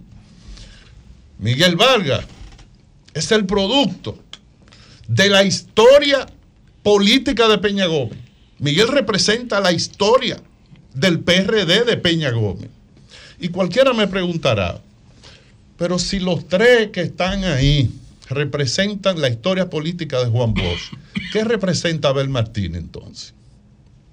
Abel representa la transformación, el cambio generacional y representa una figura que Juan Bosch la usó en su momento, cuando dijo, el PLD no es mío, el PLD no es de ninguno de ustedes, el PLD es un patrimonio del pueblo dominicano. ¿Y por qué Abel lo representa? Porque cuando el Partido de la Liberación Dominicana se fundó, Abel tenía un año de edad. Lo que quiere decir que es la primera vez que se funda un partido político. Imagínate tú que alguien, que el compañero Camejo hubiera venido de Santiago y caminando por las calles ve una señora con un niño en los brazos y le dice, señora, hoy acabamos de fundar un partido y su hijo que tiene un año va a ser candidato de ese partido. Eso es el PLD. Entonces empezamos a trabajar y posteriormente convocamos otra actividad, que fue la de la presentación de rescate RD. Y en esa presentación de rescate RD, que es de donde vienen todos los demonios sueltos, como dicen. En la cual usted no estuvo presente. No, no, no, no. No estuve porque. Y no- llamó poderosamente no, la atención no tenía, su ausencia en no, ese acto. no tenía que estar y me había excusado incluso. Y le había dicho al presidente Medina, presidente, cuando se vaya a hacer, yo quiero estar, pero yo no podía estar por un compromiso que tenía. Ahí se presenta y la gran sorpresa de esa alianza cuando se presenta el acuerdo presidencial hacia la segunda vuelta. Nosotros, Julio, quiero que sepa que le metimos un gol si lo lleváramos al campo del fútbol, al PRM. Porque el PRM todo el tiempo creyó que era imposible hacer esa alianza. Todo el tiempo creyó que los PLDistas y la gente de la Fuerza del Pueblo, porque en el caso de Miguel es diferente, no íbamos a tener la capacidad de ponernos a las demandas que tenía el pueblo dominicano para conformar este tipo de alianza. Esa alianza es irreversible. Y no solamente es irreversible porque ya está firmado, sino, sino por un elemento. Porque el Partido Revolucionario Moderno, y te voy a dar un dato, ¿por qué el presidente Abinader adelanta el discurso que iba a pronunciar en Pedernales y adelanta el anuncio de la reelección grabándolo en una habitación del hotel de Nueva York?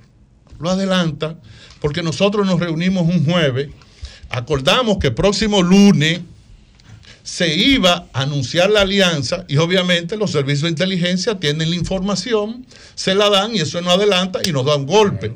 Pero resulta que por problemas técnicos tuvimos que posponer una semana después. Porque a lo único que el PRM le tiene miedo es a esa alianza. Ahora, ¿qué pasó después de ahí? A partir de ahí,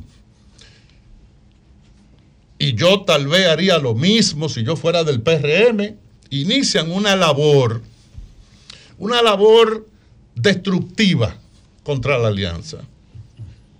Chisme por aquí, chisme por allá, información que es desinformación. Por ejemplo, el turno que tomó mi amigo Virgilio, lo he visto seis veces. Pero yo decía, hay algo en esa intervención de Virgilio que no me cuadra con Virgilio. Y yo le pido a los que me están mirando que busquen eso, que lo busquen en las redes. Y los que me están oyendo, que vayan también a las redes. Porque yo a Virgilio lo he visto hacer análisis demoledores. Pero ese día, después de repetir varias veces mirándolo, me di cuenta que Virgilio no estaba exponiendo. No eran allí que exponían. Virgilio, Y él le contestó. Virgilio estaba leyendo. es como si, como si allí fuera, una fuera línea. leyendo una especie de guion. Una línea. Virgilio, Virgilio. No, perdón, Virgilio. Trajo una línea. Como si estuviera leyendo su guion. Y entonces, entonces, observo que al día siguiente, no siquiera al día siguiente, esa misma noche, se inicia a través de las redes sociales toda una campaña maratónica de producción prácticamente en base de lo que Virgilio dijo. No fue que Virgilio bajó la línea. Lo que pasa es que con la credibilidad que tiene Virgilio. Él no la bajó, pero la trazó. Bueno, exactamente. y no, fue la de Pizarro, porque la de Pizarro era dividiendo. Es otra línea. Y entonces cuando empieza esa línea, empiezan a citar dos nombres. Me empiezan a citar a mí y empiezan a citar a un compañero que para mí es un símbolo de la dignidad del Partido de la Liberación Dominicana, Oh, del trabajo y de la dedicación y de la, del- y de- y de la lealtad que es Carlos Amarante Paré. Que incluso se me pasó algo. Yo iba a pedir que llamaran por teléfono a Amarante Baré antes de yo empezar a hablar para ver si yo podía No, hacer lo el vamos a traer programa. esta semana. ¿Verdad? Pero. Yo tengo una pregunta y estoy nervioso. Pero lo que te quiero decir es. Toda esta campaña que se empezó. Que empezó a circular. Dios mío. A mí, en vez de ponerme guapo, lo que hace es que me, me pone feliz, me pone contento. Porque lo que me demuestra es el nerviosismo que hay en la fila del Partido Revolucionario Moderno.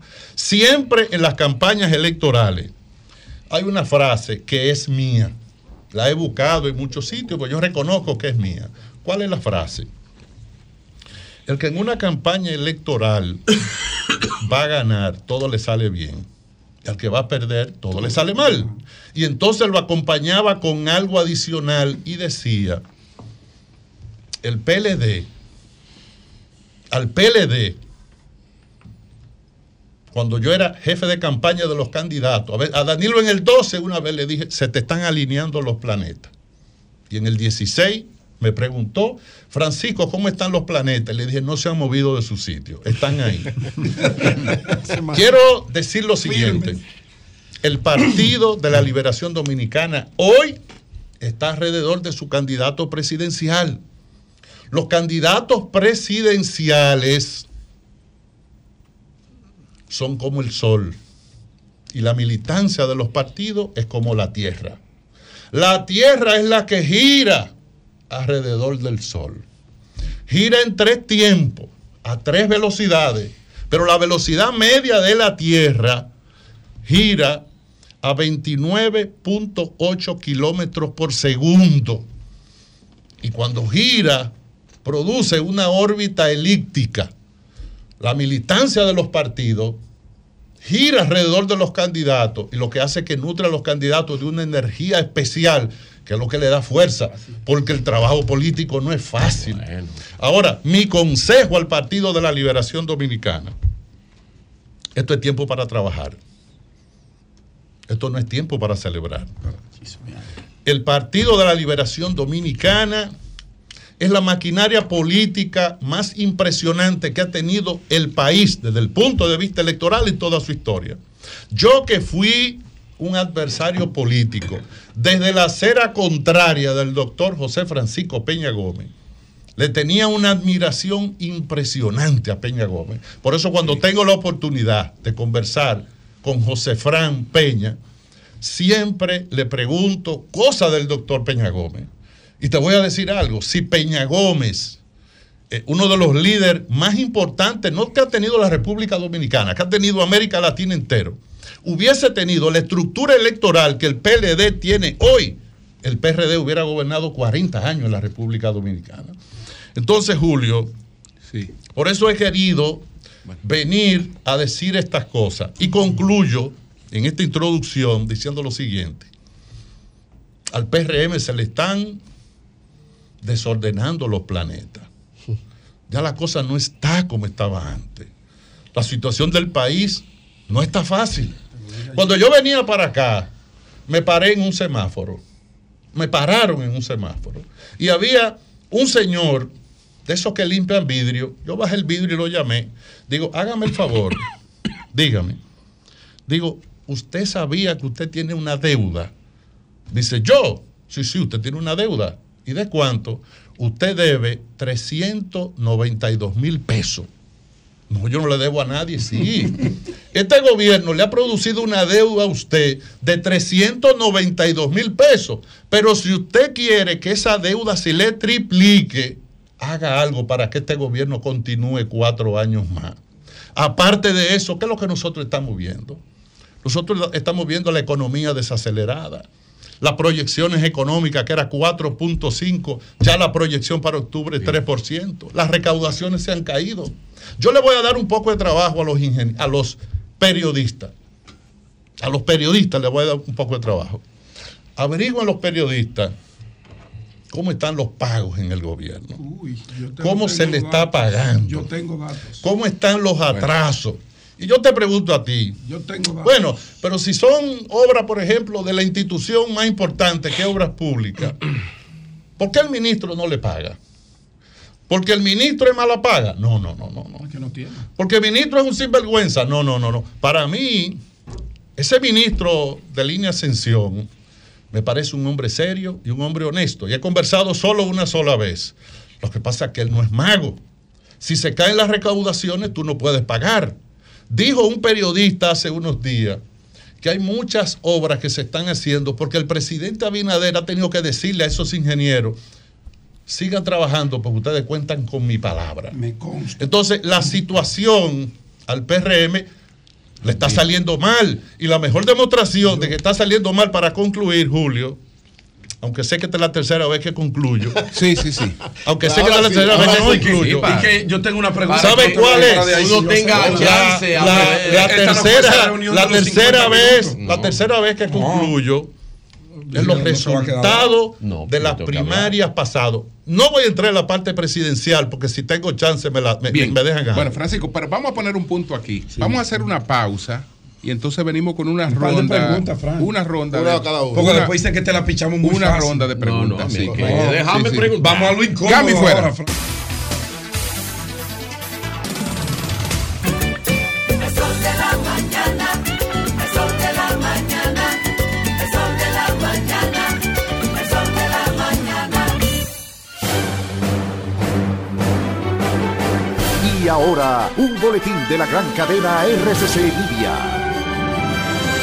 La Policía Nacional investiga la muerte de un agente de seguridad quien presuntamente se habría quitado la vida con una escopeta calibre 12 cuando prestaba servicio a una empresa ubicada en la calle García Godoy del municipio La Vega. Por otra parte, la Junta Central Electoral dispuso mediante resolución que el 21 de octubre del año 2023 será la fecha límite para el cierre definitivo del padrón electoral con miras a las elecciones municipales del 18 de febrero del año 2024. Finalmente, la Organización de las Naciones Unidas certificó que Rusia sigue cometiendo crímenes que violan el derecho internacional como torturas contra civiles y prisioneros de guerra. Para más noticias, visite rccmedia.com.do.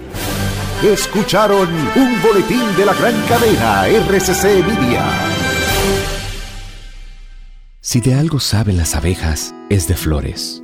Hay de todo tipo y para todos los momentos. Lo importante no es solo su color, tamaño o forma, sino lo que hace sentir cada una. Y para esos sentimientos trabajan. Igual que el Banco Central, que trabaja para hacer florecer la economía y que sientas estabilidad. Para ese sentimiento de crecimiento y desarrollo.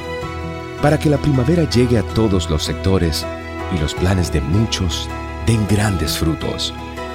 Banco Central de la República Dominicana. Trabajando por una estabilidad que se siente. Jubilado y pensionado del Estado, en Santo Domingo recibe atención. En la 27, número 17, en la 27, número 17. En la 27, número 17. En la 27, número 17. Dirección General de Jubilaciones y Pensiones. Avenida 27 de febrero, número 17, próximo a la Leopoldo Navarro. Y en el punto GOV Expreso. Accede a dgjp.gov.do y conoce nuestras demás ubicaciones. Duerme conmigo. Comenzamos el día juntos. Donde quiera que voy, me acompaña. Y me energiza después de mucho esfuerzo. Me espera en casa, lista para seguir la faena. Agua coactiva mineralizada con calcio, magnesio y potasio. Y la coactiva alcalina nos mantienen más que hidratados todo el día. Por eso es que aquí hablar de agua Orlis es hablar de la mejor agua. Sol 106.5, la más interactiva. Una emisora RCC Miria. Con Oportunidad 1424 estamos creando futuro y cambiando el país. Un programa del Gabinete de Política Social donde miles de jóvenes entre 14 y 24 años son reinsertados socioeducativa y económicamente dentro de un sistema integral con formación técnico-profesional en decenas de rutas formativas, donde fomentamos sus valores sociales y apoyamos sus emprendimientos con capital semilla. Oportunidad 1424 es cambio. Conoce más en oportunidad1424.de. A peso el millón, a peso el millón. Ahora en Superquino, un peso es un millón. Todos los días, no te pierdas eso. 25 millones por 25 Y hay mucho más. Además de los 25 millones que ganas al acertar 10 números, oigan la bulla. También ganan los que aciertan con 9, 8, 7, 6 y 5. Y si no pegas ninguno, ganas 80 pesos por cada 25 pesos jugados. Super Kino de la ISA, el único juego que si te pelas, ganas.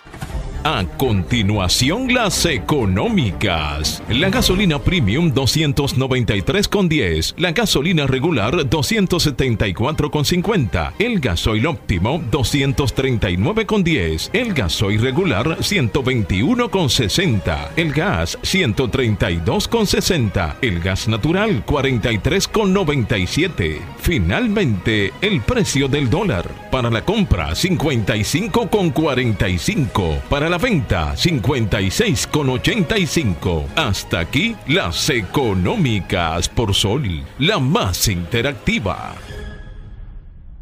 En la farmacia Medicar GBC continúa el 20% de descuento en todos los medicamentos, pago en efectivo o tarjeta, y estamos abiertos los domingos. Somos GBC, la farmacia de todos los dominicanos. Pero mi hermano, te montaste y esa máquina nueva. Ah, pero es que tú no sabes que ahorrando en mi cuenta BHD me puse a valer. Con tu cuenta BHD, tus ahorros te ponen a valer, ya que por cada 500 pesos o su equivalente en dólares de incremento en el balance de tu cuenta, participas para ganar premios en efectivo, viajes y un gran premio final de una Jeepeta Hyundai Tucson 2024. Conoce más en bhd.com.do. Banco BHD, el futuro que quieres. Y Dobril te trae una buena noticia. Ya el trabajador afiliado al Seguro de Riesgos Laborales no debe pagar diferencia por los servicios recibidos en consultas o procedimientos con ortopedas u otros especialistas, porque el IDOPRIL te cubre en un 100%. Instituto Dominicano de Prevención y Protección de Riesgos Laborales, IDOPRIL, el seguro de riesgos laborales de todos.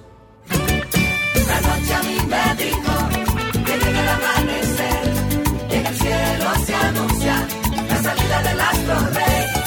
El sol de la mañana, el sol de la mañana, el sol de la mañana, el sol de la mañana.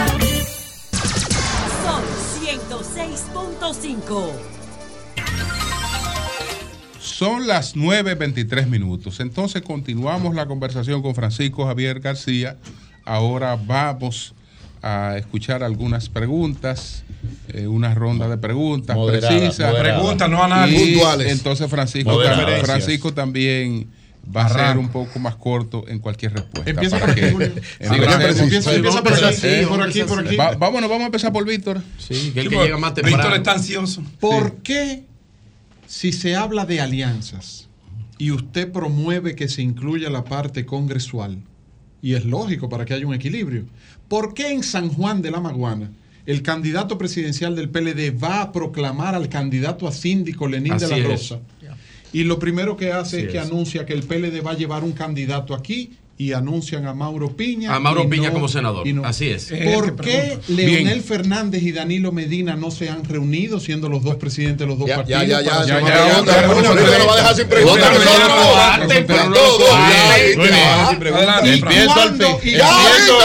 ¿Y el distrito. Ah, pero no lo coarten. Ah, no, así no se puede. Una, una de las tres. Empiezo. Esa- está como lo que empiezo al final. ¿Por qué Danilo no se ha reunido con Leonel? Porque Danilo es el presidente del PLD y Leonel es el candidato a la fuerza del pueblo. Si Danilo hubiera sido el candidato al PLD y, y Roberto Rosario hubiera sido el candidato a la fuerza del pueblo, puede ser indistinto o él mismo, ya se hubieran reunido porque Miguel es el presidente del PRD. Pero no porque haya ningún tipo de problema, ni malversión, ni cosa parecida. Podrán tener sus diferencias, pero, Pero todo son en la- políticos, todo ¿no? en la vida es diferencia. La otra pregunta es, San Juan, no, pero no es solo San Juan. El compañero Danilo Medina, yo lo acompañé, valga la redundancia parecida, a todas las asambleas de juramentaciones que tenía el PLD. Y en todas las asambleas de juramentaciones, en todas las asambleas en la Casa Nacional, yo mismo llegué a hablar y el discurso de todo era, señores, láncense a aspirar. Pero lo mismo hacía la Fuerza del Pueblo y lo mismo hacía el PRD. O sea, si un partido quiere crecer en esta etapa, tiene que tener aspirantes. Si el aspirante pega, excelente. Si el aspirante no pega y sabe que tiene que echarse a un lado por cualquier circunstancia, pues Tiene se que echa a un lado. Perfecto. Tiene que hacerlo. Ya. Pedro, dale. Sí. Bueno, no, yo. Mierda, pero no Primero, primero, Prendió sí. el teleprompter. Primero, el primero sí, es adelante. importante. eh, Pregunta, yo dese- no, un momentito, pues yo tengo. eh, don Fran hizo Señores, algunas. evítenme algunas problemas y algunas revelaciones sobre mí. Eh, yo estoy en un panel de periodistas y comunicadores expertos, el cual yo soy el más joven de este equipo, don Frank. Entonces yo no puedo venir aquí en las mañanas de ninguna manera a improvisar. Estos equipitos electrónicos yo los utilizo para poder hacer mis sketches, mis investigaciones, mis informaciones y yo las escribo todos los días y utilizo estos aparatos que me permite la tecnología utilizar. Hay veces que tengo memoria prodigiosa y no necesito leerlos ni mirarlos. Hay veces que para cuidar al programa y cuidarme a mí y cuidar a los amigos políticos que tengo, tengo que leer cuidadosamente lo que voy a expresar. Otra cosa que me preocupa es que el buen amigo, amigo suyo, compañero del partido, Robert de la Cruz, no lo veo con usted. Vino la otra vez a este programa. Vino con usted acompañándolo. No lo veo por aquí. No lo veo por aquí. Un Pero abrazo aquí- a Robert de la Cruz y están- Carpio. aquí están Ramón Rivas. Ramón Rivas, Y aquí claro. está el amigo Gozandito. Sí, sí, sí, sí, Chucho. sí. Pero, Chucho, pero es que me, hacía falta Robert, y no lo veo por aquí. Mire, eh, don Frank, usted tiene un reconocido eh, historial como estratega político eh, en el PLD y posiblemente el, estratega de campaña, aspecto electoral más importante que tiene la República Dominicana en los últimos 40 años. Usted es integrante del comité político. Usted tiene acceso a encuestas. Mire, encuestas posiblemente sea el político de práctica con las encuestas más habilidoso que tiene la República Dominicana. Usted sabe que es un instrumento para la toma de decisiones. Don Julio, déme un segundito. Pregunta, Yo no pretendo, espérense, no pretendo que usted me devele las encuestas que usted tiene acceso, que yo sé que las tiene. Entonces yo quiero preguntarle lo siguiente. Hoy, hoy, Abel Martínez pudiera lograr clasificar a una segunda vuelta electoral sin una alianza con el Partido de la Fuerza del Pueblo, le agradezco que me diga sí o no y que me dé alegaciones sobre las encuestas. No, muchas gracias. Mira, Virgilio, déjame empezar por lo de Robert. es verdad que Robert estaba aquí cuando yo vine. Lo que pasa es que en ese momento el compañero Danilo Medina estaba en Miami. Robert es un asistente especial eh, fundamental del presidente Danilo Medina. Ah, pero y tú sabes, no hay y tú sabes, ustedes, escúchame, y tú sabes que donde manda capitán no manda soldado. Yo no le puedo decir a Robert, acompáñame aquí. Si, la, si este programa hubiera sido a las 5 de la mañana, sí. Pero este programa era a las ocho y media que yo No, tenía no, que no, este venir. programa a las 5, a las 5 es que arranca el programa. No, no, la parte que venía, la cosa. parte que Segunda cosa. Mira, vámonos con lo que tiene que ver con las encuestas. Una vez me invitó un compañero que estaba aspirando en el año 2006. En el año 2006 yo fui el coordinador general de la campaña de todas las candidaturas senatoriales, diputados y alcaldes y directores. Cuando me entregaron la campaña, recuerdo que un día me dice Reinaldo Pared, óyeme, caíste en un gancho. Porque nosotros teníamos dos, nosotros teníamos para esa fecha seis senadurías seguras y terminamos con 22. Y yo le dije a Reinaldo, bueno, si me comí la masa del 2004, me voy a comer los huesos del 2006. Y un día yo fui a un lugar porque había un candidato alcalde que estaba muy preocupado por unos datos que le daban abajo en la encuesta. Y yo, yo, soy, yo soy de la línea pitagórica, yo digo que los números hablan. Y después que hicimos el análisis de esa encuesta, ¿qué tú crees que hizo ese candidato alcalde? Con todo su equipo que estaba ahí. Salieron a su casa a celebrar porque él ganaba las elecciones. Y ganó las elecciones. ¿Qué características tienen las encuestas para esta fecha? Que le he dicho varias veces en este programa. Ninguna encuesta presidencial que se haya hecho para esta fecha, a excepción del año 2015, el que sale en primer lugar ha ganado las elecciones. Esa es la historia electoral del país. ¿Por qué? Porque aquí no hay nada definido. Y en el caso específico de ahora, que los candidatos presidenciales se proclaman en octubre, 29 de octubre. Nadie tiene, ningún candidato a la presidencia, ni siquiera el presidente Luis Abinader, que es el que puede decir que lleva ventaja comparativa. Nadie ha desarrollado su línea gráfica de campaña. Nadie ha desarrollado su línea, su línea propagandística de propuesta. Nadie ha presentado formalmente la propuesta, porque todavía, en el caso nuestro, estamos en la terminación del programa de gobierno. Y del programa de gobierno escogeremos cuáles son los ejes principales que va a manejar el candidato. Si tú sacas una encuesta hoy, y ustedes hacen encuestas, las encuestas hoy todas parten, desde el punto de vista del análisis de, la, de lo que pasa en la sociedad, son válidos. Pero desde el punto de vista de cara a las elecciones del 2024, todas son falsas. ¿Por qué? Porque parten de una premisa falsa. Y la premisa falsa que parten es que la primera pregunta que te hace, si las elecciones fueran hoy, ¿por quién tú votas? Las elecciones no son hoy.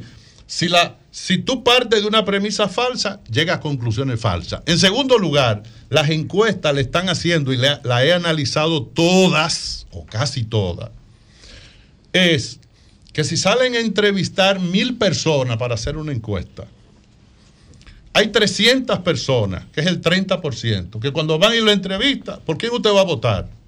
No, yo no sé. Ese lo vuelan. Ese lo vuelan. La de ustedes no lo vuela. Porque tiene una característica especial. Al volar, lo que están dejando fuera un 30% de indeciso. ¿Y qué pasa con ese 30% de indeciso? Ese que está indeciso, por el único que está seguro que no va a votar, es por el que está gobernando. Porque ese 30% probablemente, si existiera un solo partido de oposición fuerte, a lo mejor 20 de los 30 estarían ahí. Pero ese 30 no tiene, no está claro de por cuál de los dos es que va a votar.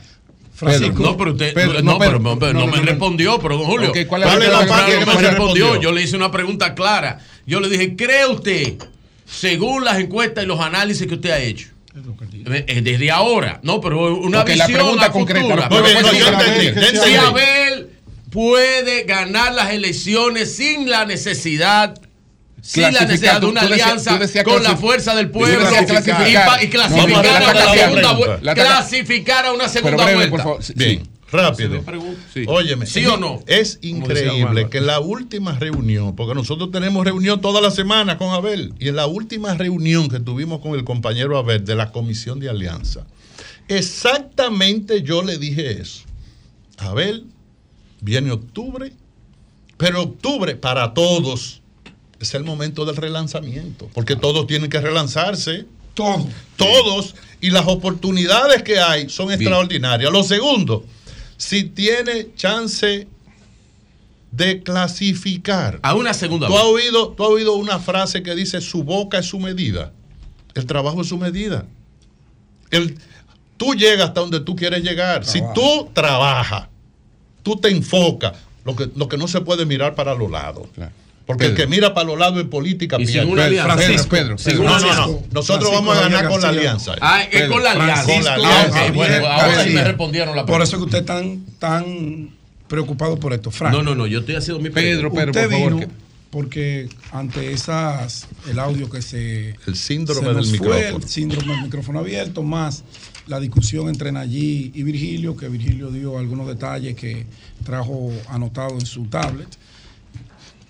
Recientemente, en una reunión muy acalorada de las personas más importantes del Partido de la Liberación Dominicana, el secretario general de esa organización, eh, eh, Charlie Mariotti, dijo en tono enérgico, como es Charlie, que el único vocero del PLD es él.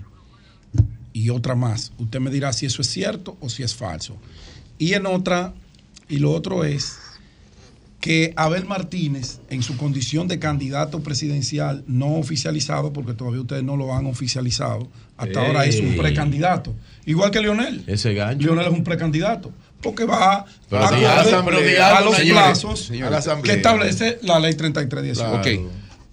Es cierto que el único que tiene facultad para rubricar alianzas en el PLD es Abel Martínez. ¿Cuál es la realidad? Miren, déjeme decirle. Lo primero es que Abel aunque no se haya el acto, se haya hecho el acto ahora en octubre, Abel es el candidato oficial. Correcto. Porque tiene una característica especial, es que fue escogido candidato con la supervisión de la Junta Central Electoral. Ya eso le da una característica especial legal. Eso no está en discusión. Segunda cosa, que si Charlie es el vocero del partido. El La- único, el único vocero. es que eso es lo que dicen los estatutos.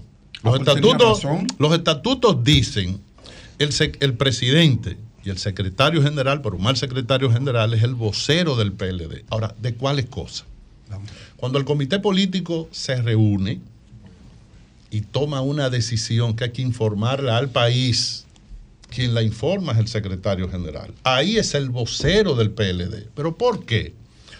Porque lo que va a informar es una posición orgánica Del partido. del partido. Fuera de ahí, los miembros del comité político, los miembros del comité central, acu- acudimos a muchos medios de comunicación. Ahora, ¿sobre qué base acudimos a los medios de comunicación? Montado encima de la línea partidaria de lo que se ha aprobado, lo que no podemos salirnos de ahí. Pero evidentemente que Charlie tiene razón cuando expresa eso. Y déjame decirte, y nunca ha habido ningún tipo de problema lo que tiene que ver con el reconocimiento de eso que está en los estatutos. Nosotros somos en el PLD, puedo ser del comité político, puedo haber sido jefe de campaña, pero en el caso mío, yo lo que soy es un simple soldado del PLD que estoy donde a mí me necesiten.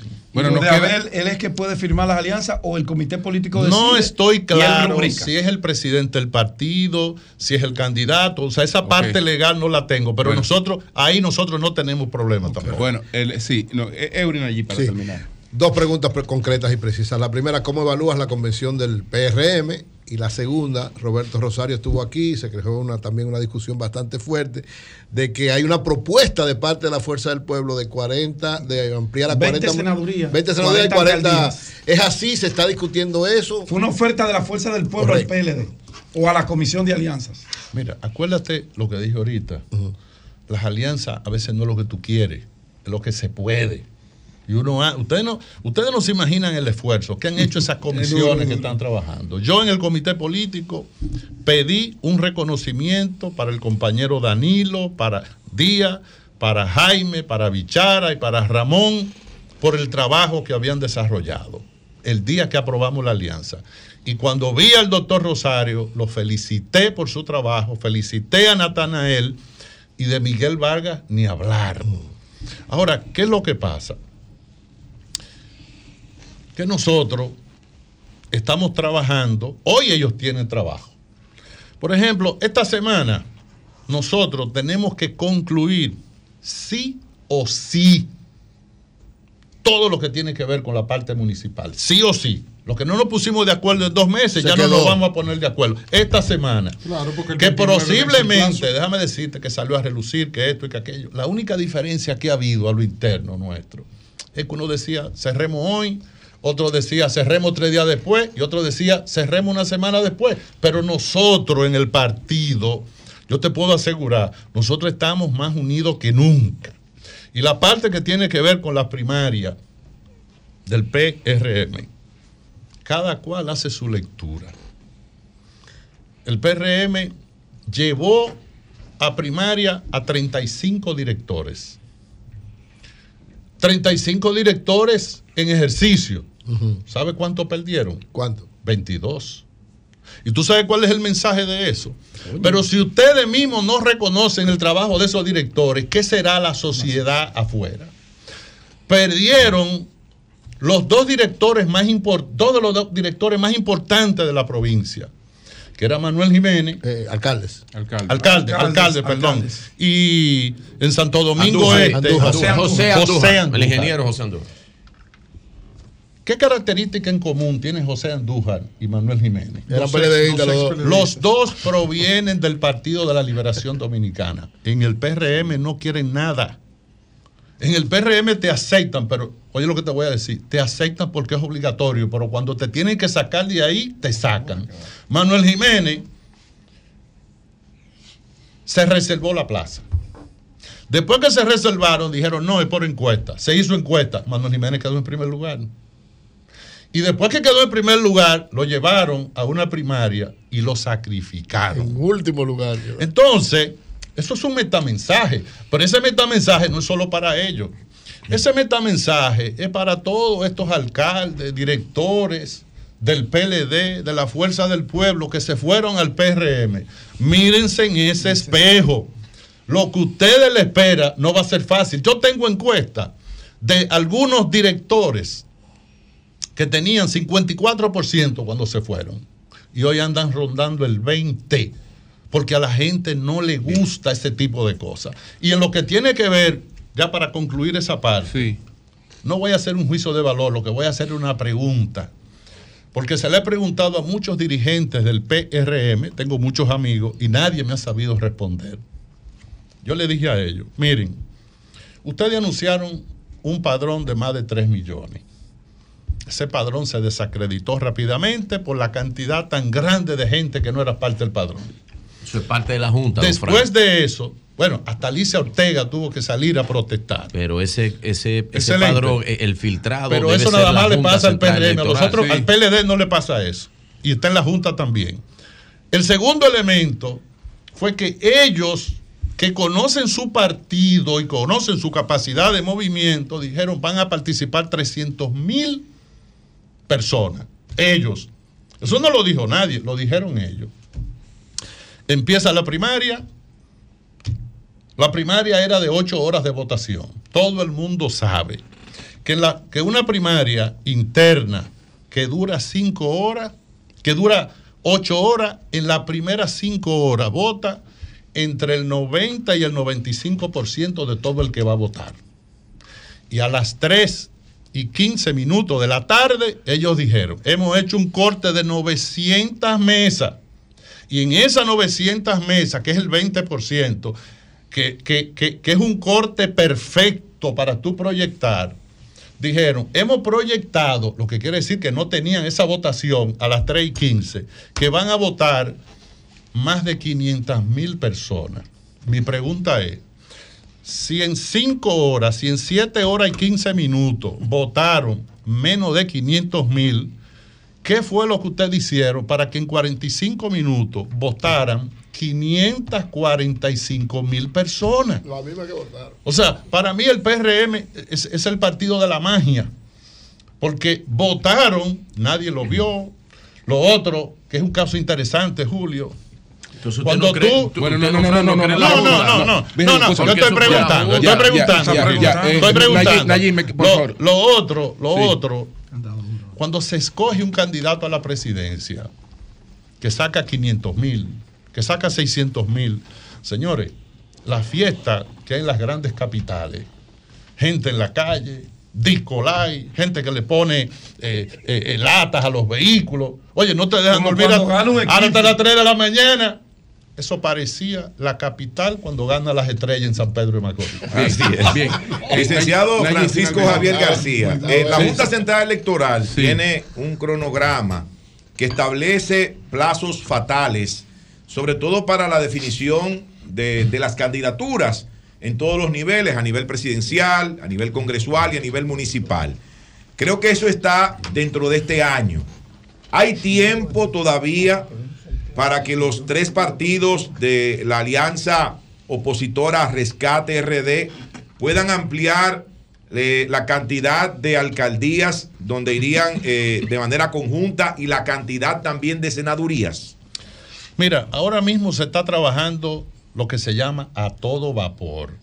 Hoy, y tendrán de chance hasta que se reúna la comisión de alianza nuestra, porque el día que la comisión de alianza nuestra se reúna, sea el miércoles, el jueves, el viernes, cuando sea, ahí nosotros estamos obligados a cerrar la parte municipal. Y tú dices, pero es porque querramos cerrar. No, Son los plazos Es que- fatales. no, es que hay que hacer campaña. Y donde tú estás discutiendo, esos candidatos están parados. El elemento principal que ha esgrimido y que ha planteado el compañero Danilo Medina, que yo digo es el que más sabe de campaña política del país, el que más sabe de campaña política de este país, el compañero Danilo ha alertado, esto hay que hacer el corte rápido, terminar y si tenemos que seguir discutiendo otras cosas que puedan esperar, las seguiremos discutiendo. Principales tranques. Bueno, señores, Francisco Javier García, muchas gracias. Muchas gracias, Francisco. Muchas gracias. Lo único que le voy- solo, Solo le voy a pedir a Julio una cosa. Tenía dos preguntas más. pero- Si vas a dejar el micrófono abierto, que no sea esta semana. ¡Ay, coño! Gracias, gracias, gracias, Francisco. Cambio fue- fuera. no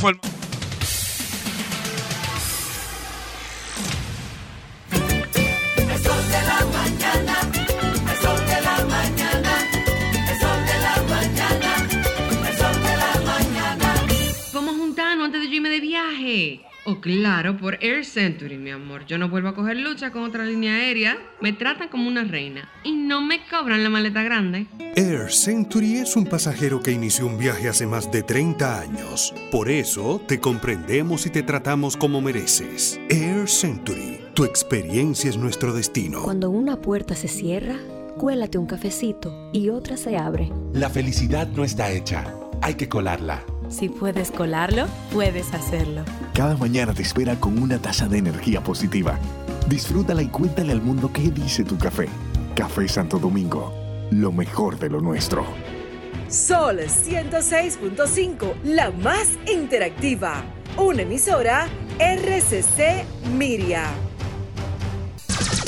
Sol 106.5. Por Servio, Tulio Castaño Guzmán, el vicepresidente ejecutivo de Finjos, está con nosotros para conversar inmediatamente después del comentario de José La Luz. También tenemos pendiente la rueda de prensa de Manuel Jiménez, hoy en el ayuntamiento de Santo Domingo Este, anunciando su posición con relación a los resultados de la convención interna del PRM. Buenos días, José, adelante. Bueno, gracias Julio y saludos a toda nuestra audiencia. Bueno, señores, empezando la semana, el 9 de octubre, disfruten el otoño, que es una estación maravillosa, preciosa. Aquí no se marca tanto, que es una de nuestras ventajas, ¿no? Que no tenemos esos, esas estaciones no se marcan tan, no se definen tanto, sino que tenemos un clima caluroso el año entero, pero te- tenemos la influencia cultural de Estados Unidos, que es una cosa terrible, y el otoño es bellísimo. También hay teorías que asocian el otoño como una menor, eh, menor- una menor cantidad de acceso al sol y que eso influye en el comportamiento de la gente, que genera, estimula la depresión, porque está muy asociada a la luz del sol, a la claridad, al calor. Y, y- y hablan de que en esta época del año y el invierno se incrementan los niveles de depresión y los niveles de suicidio también. Hay zonas del mundo que eso se marca. Y, y me encanta esta época del año, esta transición. Dice Sabina, el otoño dura lo que tarda en llegar el invierno, es corto, es corto. Pero es una época maravillosa del año. En Estados Unidos esto se vive de una manera impresionante por toda la cultura de la acción de gracia y el preludio de la Navidad y todos estos, eh, eh, lo- los pasteles de pumpkin, de calabazas y, y toda esta cultura de Halloween y todo esto que de alguna manera tiende la alfombra para el fin de año, que es la mayor herencia religiosa, la más bonita que nos deja la, la religión católica. Bueno, señores, yo quiero, eh, ustedes saben que los lunes hablo de alimentación inteligente y digo que para mí, para mí, para mí, la necesidad de tener una política de Estado de alimentación que oriente a la población es más importante que las elecciones, para mí, para mí, porque el pueblo dominicano está enfermo y no lo sabe. Y está por ahí en teteo y en bonchi y en pari, no sabe que la comida lo está enfermando, el patrón alimenticio chatarra, que el Estado lo defiende, lo defiende, porque el Estado no hace nada contra los ultraprocesados, contra los aceites refinados, contra el azúcar refinada y, todo ese tipo de cosas que están dañando la salud del pueblo. Pero yo quiero hoy coger este espacio de alimentación inteligente para hablar de un tema que es fundamental para mí, que es la relación entre hombres y mujeres. Por eso creamos en el 2014 eh, la propuesta de botón de pánico, que ya tiene nueve años y que es una cosa increíble cómo se fortalece todos los días. Y hoy, Botón de Pánico, sus fundamentos, lo que trata de establecer la diferenciación entre hombre y mujer, que genera la discriminación contra la mujer, eh, hoy tiene una prueba de fuego. ¿Por qué tiene hoy Botón de Pánico una prueba de fuego? Porque le han entregado el premio Nobel a una mujer, Claudia Golding, que tiene más de 40 años investigando la diferencia entre hombres y mujeres en términos laborales y salariales. ¿Mm? Claudia Golding. Hoy termina la fiesta de los premios Nobel, que dicho sea de paso, abro paréntesis, no he leído, si alguno de ustedes lo ha leído por ahí, por favor, lo ha visto en un post, en un video, mándenmelo, porque yo no he visto, esta ha sido una de las ediciones del Nobel más impactantes para nuestro presente y nuestro futuro. Eh, el, el ARN mensajero el lunes, después se premió el Ato segundo, la, la, la, la, la, la capaci- la posibilidad de que tenemos desde la capacidad de observar un fenómeno, en cuántas partes se puede dividir un segundo de tiempo, en 3 millones, el Ato segundo, que tiene un, un impacto brutal en el diagnóstico médico en el futuro. Y entonces también después se premiaron las pulsaciones cuánticas en, la emis- en los diodos emisores de luz que conocemos como LEDs, que también va a tener un impacto brutal en los diagnósticos médicos. Yo no he visto a nadie hablando de eso. Y después tenemos lo de el premio de literatura, de cómo el premio de literatura de este año desafía las normas tradicionales y conservadoras de la gramática, el estilo de contar historias sin respetar los signos gramaticales tradicionales. Tampoco he visto que Cultura dice nada de eso, Salud no dice nada de eso, el Messi no dice nada de eso, la UA no dice nada de los premios Nobel, y es una expresión de que República Dominicana no invierte un peso en investigación, ni le importa esa vaina, ni le importa, vivimos en una burbuja, qué sé yo, mano. Pero mientras tratamos de impulsar estas ideas de, de ruptura para que le demos importancia a este tipo de cosas, hoy hay un premio Nobel. Es el tercer premio Nobel que gana una mujer de economía. El primero fue Elinor Ostrom en el 2013. Tengo un cuadro de Elinor Ostrom en mi oficina que me lo pintó Cesteros que yo fui donde José Cestero, uno de los mejores pintores de la República Dominicana, que fue Premio Nacional de, de- de- de Arte Plástica, y le dije, mira, yo quiero que tú me pintes a esta mujer, Elinor Ostrom. ¿Por qué? Porque Elinor Ostrom, él ganó el Premio Nobel por estudiar cómo las comunidades se benefician cuando colaboran y cooperan en torno a un recurso, eh, contrario a cuando se pelean por él vamos, la frontera dominico-haitiana. Si nosotros entendemos que esa frontera es de los dos países, en vez de pelearnos, colaboramos y cooperamos. Y le sacamos más provecho a la frontera. En el caso de Elinor Ostrom hizo modelos con ríos como el de Dajabón. El modelo colaboracionista como el de Uber, como el de Airbnb, por ejemplo, como el de Bitcoin, dan más resultados que pelearse y generar un efecto de suma cero, donde la mitad siempre pierde. Cuando competimos, la mitad pierde. Sí o sí. Entonces, el segundo premio Nobel de Economía lo ganó Esther Duflo en el 1900, en el 2019. ¿Por qué? Por estudiar cómo los estímulos gubernamentales, las ayudas sociales, pueden mejorar la respuesta de los beneficiarios cuando están condicionados a una tasa de retorno, cuando los beneficiarios de las políticas gubernamentales de subsidio tienen que dar algo a cambio. No como aquí, que le damos todo a la gente y no le pedimos nada. Y por eso somos líderes mundiales de accidentes de tránsito. Y la mayoría de esos accidentes lo provocan los que reciben los, los beneficios sociales del gobierno, porque no hay una relación entre el estímulo y la sanción. Y eso fue Esther Duflo en el 2019. Ahora, ¿quién ganó el premio Nobel del 2023? Bueno, lo ganó el premio Nobel del 2023 Claudia Golding. Esta tipa es profesora de la Universidad de Harvard en Massachusetts, pero es la tercera mujer que gana un premio Nobel de Economía, pero Golding es la iniciadora del análisis de la brecha de género en el mundo. Es licenciada en economía por la Universidad de Cornell, doctora por la Universidad de Chicago y investigadora de la Universidad de Princeton, de Pensilvania, de Wisconsin y de Harvard, donde está desde el año 1990. Esta mujer es una autoridad en el estudio de las brechas de género entre hombre y mujer. Ahora, ¿qué resulta? Que dice aquí um, que ella entiende que la importancia de comprender por qué persisten grandes desigualdades entre hombres y mujeres.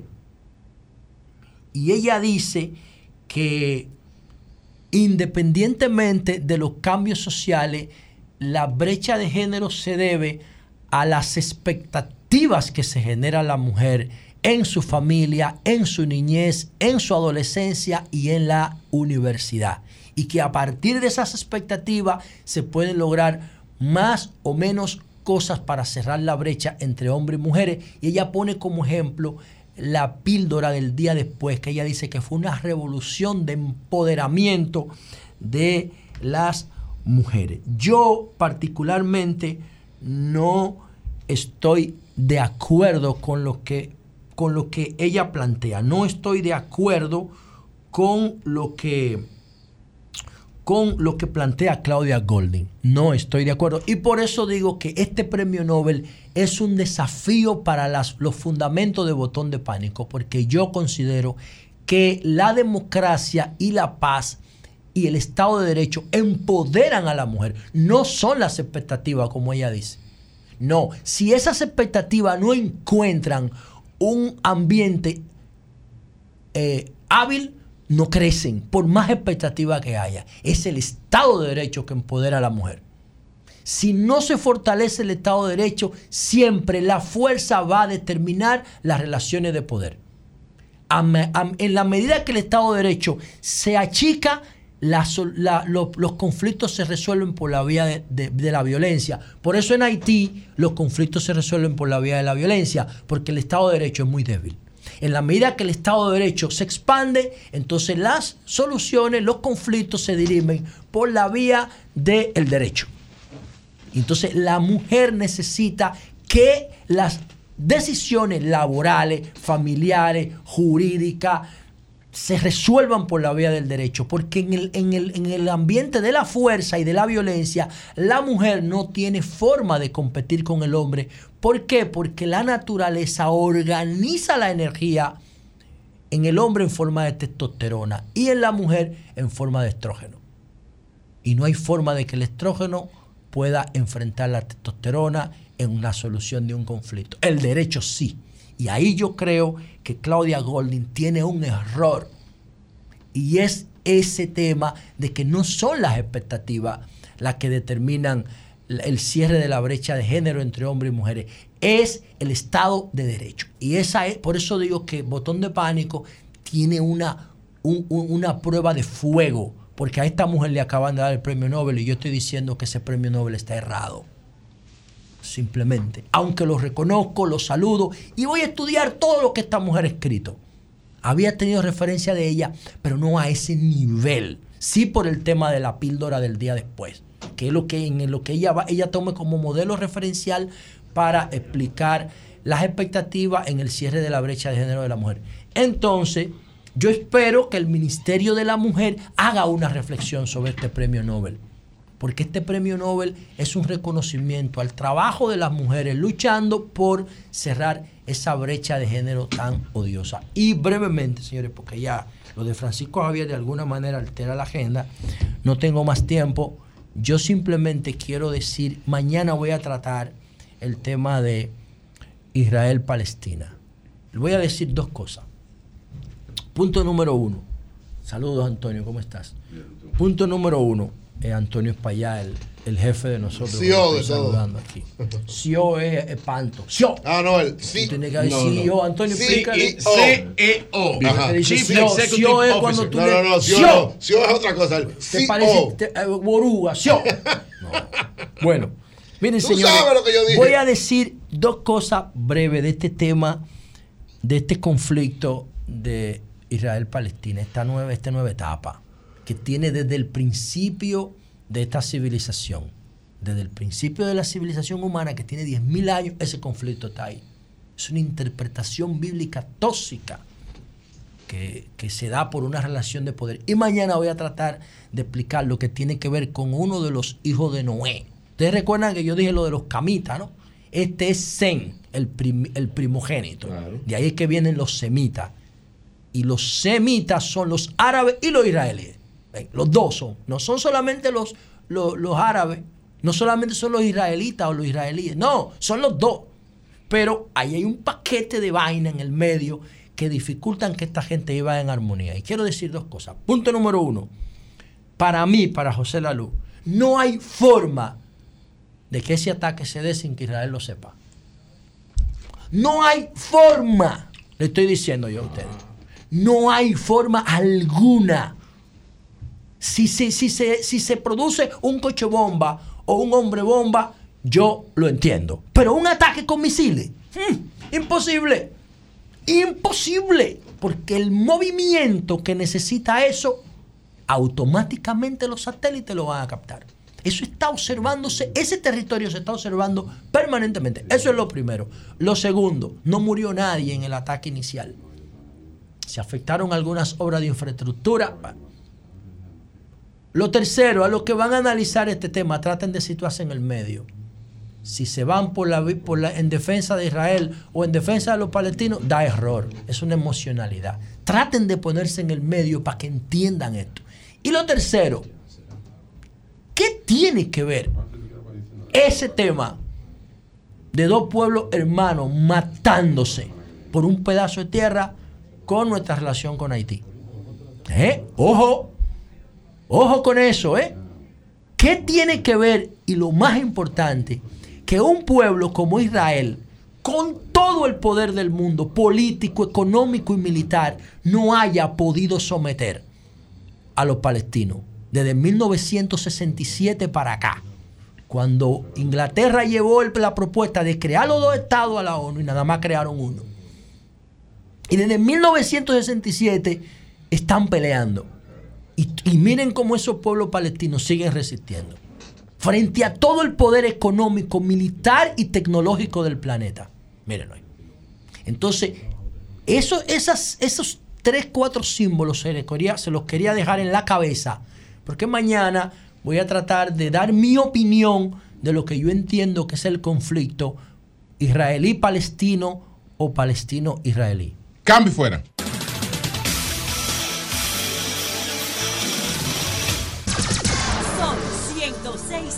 106.5.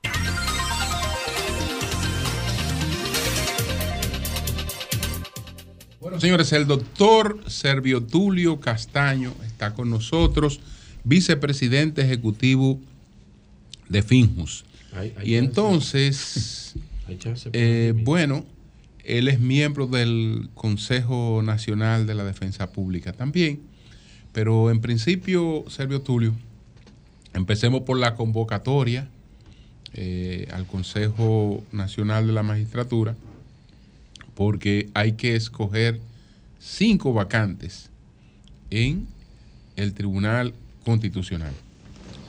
Bueno, nada, Julio, y gracias a todos eh, por la invitación al, al espacio. Sí, bueno, ya se convocó para mañana, pero la, el objeto de la convocatoria de mañana es para conocer de la modificación del reglamento que regula el Consejo Nacional de la Magistratura, que tiene algunos aspectos ahí que cuidan la integridad de quienes se sometan ¿no? a ese proceso, a los fines de que no vuelva a ocurrir lo que sucedió en una reunión del Consejo Nacional de la Magistratura en donde se le desconsideró a uno de los que participaban. Esa es la realidad. O sea, se trata de blindar eso. Que no vuelva a ocurrir cosas como las que ocurrieron con Miriam. Sí, eso no, eso, no, eso no puede volver a ocurrir. Con nadie. Con nadie, Porque a fin nadie. de cuentas tú tienes que preservarle la integridad a los demás, sobre todo Claro. a gente que se está sometiendo a un proceso, a un escrutinio, diría escrutinio, yo. no, no. Y fuerte que es. O sea, un proceso fuerte. Y nada, salen cinco jueces, como tú dices, el presidente sale, sale el primer sustituto del presidente, sale el secretario del Tribunal Constitucional. Mi hermano Rafaelito también sale. Eh, sí, sale Díaz Filpo. ¿Díaz Filpo? Sí, sí, sí. Sí. Oh. Sí, sí. Justo Pedro Castellano, Milton Ray. Salen muy buenos jueces, dicho sea de paso, o sea, que han hecho una gran labor. Aquí de lo que se trata es que lo que, lo que llegue al tribunal sea lo el presidente lo escoge directamente el Consejo de la Magistratura. Sí, claro, claro. Una vez se eligen los miembros, las vacantes, ya ahí eh, el Consejo Nacional de la Magistratura elige al presidente y al primer sustituto del presidente. Sí, sí, sí, eso es así. Ojalá nada que el proceso se lleve ¿Y con los son, mayores y niveles cuáles son los perfiles para la presidencia? ¿Quiénes se mencionan? Sí, sí, ¿cuáles son Mira, los no es quienes se mencionan. ¿O quiénes pueden ser, tú crees? No, que- Porque a gente que tenga... gente- a Subero Isa lo están descartando por viejo. Sí, porque tiene 76 años. Sí, ya Acuérdate 75, que claro. le ¿Cuál da, le da- le da más? 75 años. 75. Se ven 75 ampliar esa edad, pero bueno. Yo no entendí eso, honestamente hablando. Yo nunca estuve de acuerdo con poner la edad, sobre todo a una alta corte, que a fin de cuentas yo creo que la experiencia siempre se impone. Y una persona con 75 años hoy en día Pero todavía es joven una ahora mismo, persona en este tiempo ya. totalmente lúcida. Bueno, el mejor ejemplo es don, don Jorge Suberoiza, Exacto. que hubiese sido un excelente. Lo que pasa es que los jueces del Tribunal 10 Constitucional. años. Nueve años. Nueve años. Acuérdate que en principio 75. se creó una estructura en donde duraban seis años, nueve años y 12 años. Porque cada tres años sale un grupo. Entonces de lo que se trata es de que como se trata de un órgano político, porque a fin de cuentas el Tribunal Constitucional es la parte política de la justicia. Esa es la realidad. Sí, sí. Ahí es donde confluye la ideología. Todo, todo, sí. Todo. Y en donde, hablando del presidente, ahí hay que tener una visión de Estado. O sea, un currículum, un buen currículum no es suficiente para tú presidir un tribunal constitucional. Porque a fin de cuentas, aquí la gente no se da cuenta, pero el modelo de Estado aquí cambió. Y sucede que ya el Tribunal Constitucional, como sus decisiones son vinculantes a todo el mundo, es probablemente el órgano más poderoso que hay en la República Dominicana. Es el órgano que es capaz de doblar el pulso al presidente de la República con un reglamento o resolución. Sí, es el órgano que es capaz de doblar el pulso a un presidente de la Suprema Corte de Justicia, a un pleno de la Suprema Corte de Justicia, al Tribunal Superior Electoral. Y en un ambiente de campaña. A cualquier ministro. A, cual, a quien sea. En un ambiente de campaña hay precedentes que hemos escogido tantos miembros de una alta corte en un periodo como este. No. Una campaña abierta ya. Bueno, acuérdate que en el 2012, fue en diciembre del 2011, eh, se escogieron los actual, al actual presidente del Tribunal Constitucional, o sea que, y estábamos prácticamente en campaña también. ¿Fue en el Fue 2012? ve- sí, en el 2011 y se juramentaron en el 2012. En enero del 2012. Porque al fin y al cabo los partidos se ponen de acuerdo. Sí, se ponen de acuerdo. Bueno, Busca- que yo te voy a decir se, una Se cosa. hace cierto consenso, ¿no? Miren lo que te voy a decir, Julio, porque aquí hay cosas Sí. que hay que desmontar. En esos temas, ¿no? Sí. Sí, sí, claro. Pero que yo te voy a decir una cosa. Ese es un proceso político. ¿Quiénes componen el Consejo Nacional de la Magistratura? ¿Son políticos? Sí, eso es verdad. O sea que, Todos. a fin de cuentas, negar todos. eso es desconocer la realidad. Y te voy a decir una cosa, tiene que ser político.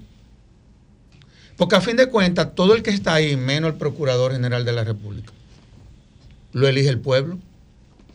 Es decir, cuando un senador... No, ni- no, ni el juez que. No, porque los jueces No, y los jueces, sí, Claro. corrijo. Ni el presidente de la Hay Suprema hay ni el tres- juez de la Suprema. hay tres Exacto. que no lo eligen. El pueblo. Pero son, en el caso de la- del Poder Judicial, es un poder del Estado. Sí, es un poder. exacto. ¿Tú ves? Pero ¿qué es lo que sucede? ¿Por qué es un proceso político? Los senadores, el senador que está ahí, no es representando en principio al partido, es a la sociedad. Claro. Esa es la lógica. por voto. Esa es la lógica. Y en muchísimos países son políticos, inclusive en su ¿Qué, totalidad. qué edad tiene don Julio César, tu hermano? 68 años. se está rumorando que ahora él podría se ser el lo Ah, presidente. bueno, yo no sé, Ahora, secretario, no te lo de antemano un juez, un juez que para conocer una Saludos a don Julio César Castaño de, Guzmán, ante- hermano y amigo. de antemano, yo digo de- que de antemano Próximo un presidente del juez Tribunal Constitucional. que para conocer una investigación le imponga una pena anticipada de 18 meses Sí, a una persona, no merecería eh, ir al, al- al Tribunal Constitucional porque no es un garantista. Eh, Bueno, no- pero tú no me es- haces la pregunta porque tú sabes que yo lo soy. eh, no, tú, tú lo eres, pero tú crees que. Tú eres un garantista. ¿tú crees- Pero no- no es tú que crees yo un lo juez? sea. Porque hay Pero, algunos- háblale al micrófono. porque hay algunos jueces que creen que se ganaron eso imponiendo 18, 18. meses anticipados a personas Que que, se la, son- que se la presentaban nada más para ser investigada. Mira, tú tienes 18 meses de pena anticipada. Y entonces Agárrate de ahí. se creen que estaban comprando un ticket para una, una alta corte. Pero yo te voy a decir algo, miren, esa práctica que no existe solamente en este país. Yo ni siquiera ah, eh, eh, juzgo al Ministerio Público que es quien solicita esos 18 meses. Yo el que culpa es el juez que lo concede. Ah. Porque el juez está para garantizar garantías. Correcto. Para proteger garantías constitucionales. Por ejemplo, yo he escuchado la semana pasada de sectores que le están pidiendo a los magistrados que resuman la lectura de las acusaciones contra imputados. Eso es inaceptable. Inconstitucional. Eso es inaceptable no solamente porque es inconstitucional, por el tema del principio de la oralidad. Y por el tema del debido proceso. Correcto. Es ilegal. El artículo 318 del Código Procesal Penal protege eso. Pero más aún, hay decisiones ya de la Suprema Corte de Justicia que obliga al juez a que en un caso, si se pretendiera violar esa garantía, es decir, de que se le lea toda la acusación al imputado, está obligado a decirle a las partes que la tienen que leer. Solamente hay una excepción, y es cuando las partes, imputados y Ministerio Público se ponen de acuerdo. Que viendo de que en determinada, eh, eh, como parte de la acusación, son cosas que no son relevantes, un tanto para acortar el, tiempo, pero se tienen que poner de acuerdo todas las partes. O sea, si hay una que dice que hay que leerlo, hay que leerlo. Y eso no se puede, espérate, y eso no se puede aceptar en este país. Usted responsabiliza a los jueces, pero hay que decir también algo, eh, don Servio Tulio Castaños Guzmán, con relación a eso. Y es que lamentablemente en nuestro país en los últimos años ha existido un terrorismo judicial. Aquí hay jueces que sabiendo ellos que, lo- que esa solicitud es irracional, que no, no, se, no se corresponde con el caso en cuestión, sin embargo, no se atreven a ir en contra de esa solicitud del Ministerio Público, entre comillas, independiente que tenemos en este país.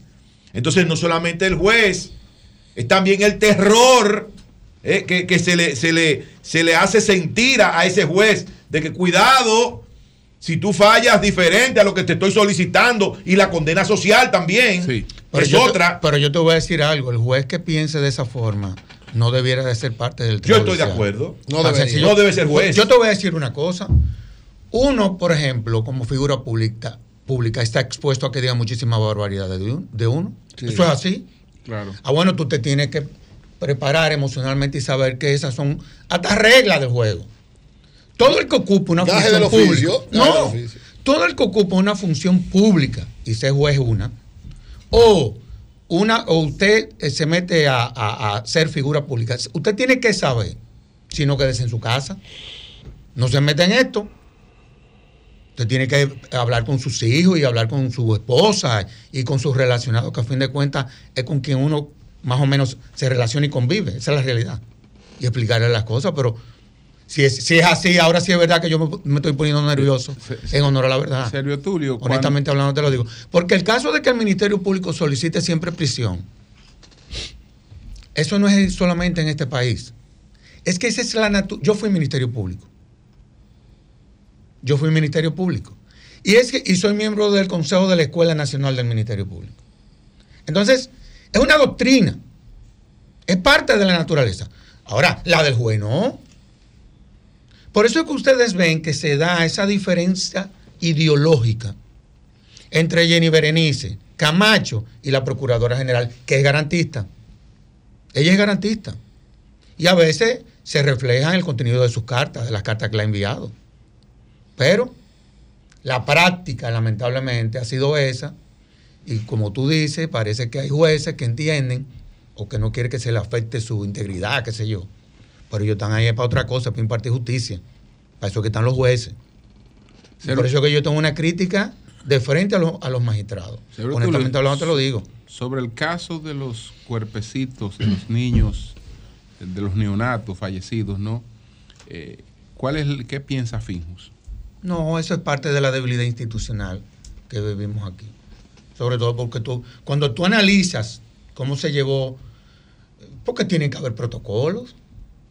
En los hospitales tienen, a, esa- esos niños se le hicieron eh, autopsia. La ley manda que hay que hacérselo.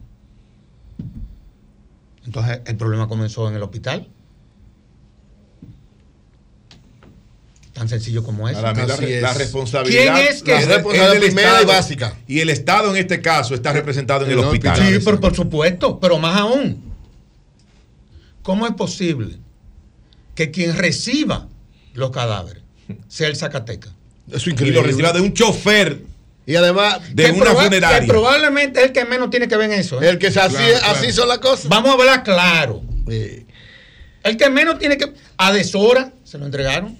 Estaba borracho como que no se supone que hay un horario en Claro. un camposanto. Claro, claro. Pero además, yo como autoridad, eh, don Servio Tulio, como autoridad en este caso como dirección del hospital, yo no puedo hacer eso, enviarlo a la funeraria y desentenderme. No. Como Estado, yo tengo que darle seguimiento a que eso llegue a su final, que se cumpla con lo que hay que hacer.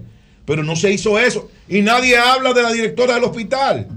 Ahora solicitan medida de coerción consistente en prisión preventiva para, do- para dos infelices. Para dos infelices. Para uno que se la busca eh, haciendo trabajitos de albañilería en el, en el cementerio y para otro que es un simple chofer de una funeraria. No me joda a nadie. Eso es así. No, hombre, no. Y esas son las cosas que en, en este país hay que corregir. Porque Eso hay que eso, no es la primera, país. eso no es la primera vez que pasa, para que Que, ustedes sepan. eh, es la primera vez que se sabe. sabe por eso. Son cosas Tulio. diferentes. Yo lo que le dije es que eso es práctica, esa práctica Sí, tiene pero hay que tener frenar ahora. años del No, mundo. Ahora se dejó ver, esa práctica tiene que pero- estar ahí. pero la responsabilidad no puede ser del Pero chofer Dios, y del, y del no. Un asunto es, Sí. un asunto No, es no, no, el no. hecho. No justifique que- eso. Es que yo no lo estoy justificando. Eso, eso es dantesco. Yo no lo estoy justificando. No yo he dicho que eso es Sanciones criticable. a todos. No, pero lo que estoy diciendo es que eso era una práctica y la práctica hace ley. Lo he dicho un millón de veces. Porque ahora le van a cargar dado a, a- ¿A qué a- nivel, a qué a nivel, todos. a qué nivel considera que está la reforma a los padres también. La reforma policial. La- ¿Tú crees que Hmm. se ha- llevamos un 25%, un 30%? ¿A qué nivel estamos de los planes de reforma policial? No, este es el principio de un proceso. O sea, dos años no son suficientes como para tú, o año y medio. Obviamente, lo que se ha querido en principio es levantarle la moral a los policías. Esa es la realidad. Mejorarle sus condiciones, los espacios en donde laboran. Porque a fin de cuentas, esa es una institución que el Estado descuidó. Aquí no hay que echarle la culpa a nadie. Era una institución en donde el presupuesto que se le asignaba, real y efectivamente, eso no daba para tú poder garantizar una buena policía. Y eso se arrastró durante décadas. ¿Qué es lo que ha pasado ahora? Que el presidente, ha asumido eso como punto de su agenda. Él ha asumido esa reforma. Que dicho sea de paso, yo sostengo la tesis que solamente tú puedes transformar una institución de hombres armados cuando un presidente de la República se involucra. Él directamente. O sea, eso no lo puede lograr ni que el ministro de Interior ni el director. de- No, no, no. Porque es una institución muy compleja. Y tan compleja es que eh, todo este proceso ha sido criticado grandemente por, la, la, cantidad de prácticas que operaban a lo interno de la institución, que se han venido desmontando. Que está macuteo, y eso, eso, eso es una realidad. Pero hay estructuras ahí que se han desmontado y, se, han y se ha transparentado la institución. Hasta tal punto que este año fue la misma policía la que le solicitó a la Cámara de Cuentas, obviamente la Cámara de Cuentas no está operando, esa es la realidad, pero la que le solicita que le hagan la auditoría. No como sucedió desde un principio, en donde quien solicitó la auditoría fuimos nosotros. Y bueno, ustedes vieron los resultados. Y es una reforma que se está llevando a cabo sin tirar un tiro. Por ejemplo, los policías eh, tienen su transporte garantizado, tienen buena alimentación ya, pueden utilizar el metro gratis. Se firmó un acuerdo con 52 universidades a nivel nacional en donde los hijos de los policías podrán ser, siempre y cuando califiquen, becados por esas universidades. La UAS está de lleno metido en eso. Se, están remodelando las escuelas de la policía que eso era un desastre total. Bueno, Nayib ha, hablado mucho sobre eso. Las condiciones en donde eh, pernotaban los policías, no había bibliotecas, la alimentación fatal, los programas de formación duraban 45 días, los policías no llegaron en el proceso de práctica, no llegaron a disparar el arma más de cinco veces, o sea, una verdadera locura. Julio, perdón. Mira, Antes eh, de Sergio continuar con esa interesante entrevista de don Servio Tulio, una información muy importante eh, de lo que ha dicho Manuel Jiménez. ¿Qué dijo? En la mañana de hoy. Atención, Atención, sí, Virgilio, sí. atención. Sí, yo sé lo que dijo, yo sé lo que dijo. No podemos corroborar los resultados extraídos de ese proceso. ¿Y qué dijo al final? Ya que estaríamos admitiendo una realidad fic- ficticia que no existe. ¿y qué dijo? dijo que no impugnará los resultados y se centrará en evitar el debilitamiento del presidente Abinader. Se une a la campaña, punto. del ya. presidente Abinader en Santo Domingo Pero Este. Es no decir, que él no acepta a Dio, a Dio no Astacio. acepta. Que dice que los resultados como- fueron ficticios. sí, Que son ficticios, como o sea, candidato. no acepta, No, no- lo acepta. Tú ves Sí. qué lindo cuando ustedes dicen algo así, pero de momento ahorita No, tú no, dijiste pero- que había un sí, proceso bueno, exitoso digo, con un ¿eh? pequeño escollo Y en. Santo Domingo Bueno, pero- Norte. Pero, pero- sin fue embargo, así. No, no, pero lo que aquí- dice aquí es que no va a apoyar No, que no acepta los resultados. Óyeme, es que Man- no, óyeme, ahora mismo, y todos conocemos al alcalde Manuel Jiménez, ahora mismo el Ay. proceso de Manuel, él Sí, está dolido usted- sobre el Ah, proceso. otra- Manuel sabe lo que pasó ahí y Manuel se va a unir a la campaña. tenía una preguntita para- para como lo ha Tulio. hecho Adán, Mire, como lo ha hecho. Mire, ya no tiene pregunta para hacerle tuyo. Eh, sí, yo tengo una Sí, pregunta para hacerle. rápido. No, pero Quería- lo que pasa es que quería aclarar que dijo Manuel Que no acepta los resultados. Dijo Manuel que se centrará en la campaña del presidente. En otro, no, en no evitar la debilidad. No, sí, hombre. Soy Ay. percata, menuta que debió de, que- Eso no es que nada. debió Él- decir el trabajar en la fortaleza. Dio, Bueno, pero- no pierdas tu tiempo que visitando a Manuel Pero Jiménez. La, que pregunta, la pregunta. que no te quiere No, ver. mira, para terminar, Bien. Julio, Sí, pero ahora. ¿en qué está centrada ahora el proceso? En los programas de formación. En los programas de formación. Pedro se fue. O sea, la policía tiene que eh, ser formada en los tiempos que se forman las demás policías del mundo. no vino nadie. a Y en eso se está. O sea, se está trabajando en eso. Hay un equipo conformado por académicos y policías, porque dicho sea de paso, la cantidad de gente valiosa que hay ahí en la policía es una cosa que tú no te puedes imaginar. Y bien formadas. Y bien formadas. Así es. Entonces, en ese proceso se está. Finalmente, Eh, Sergio Tulio, finalmente. Sergio Tulio, se dijo mucho de la nueva academia eh, de la Policía Nacional. La Ahí hay unas policía cuantas- trabajando Ah, ahí hay contra una- la hay- delincuencia. hay un- ah, ¿Qué es eso? Ok, la se pregunta. metió un- y ahí vemos algunas imágenes. Tú me decías que es la academia más moderna que tiene eh, el Caribe. Sí, sí, claro, claro. Eh, Mira unas imágenes. Claro, si claro, claro. ¿Por qué? Bueno, porque eh, tú tienes que ver, por ejemplo, lo que es el, el... Eso era un hotel. Sí. un hotel que cerró. Y lo que se hizo fue construir una, una, una, una edificación como esa. Sí, va a coger años.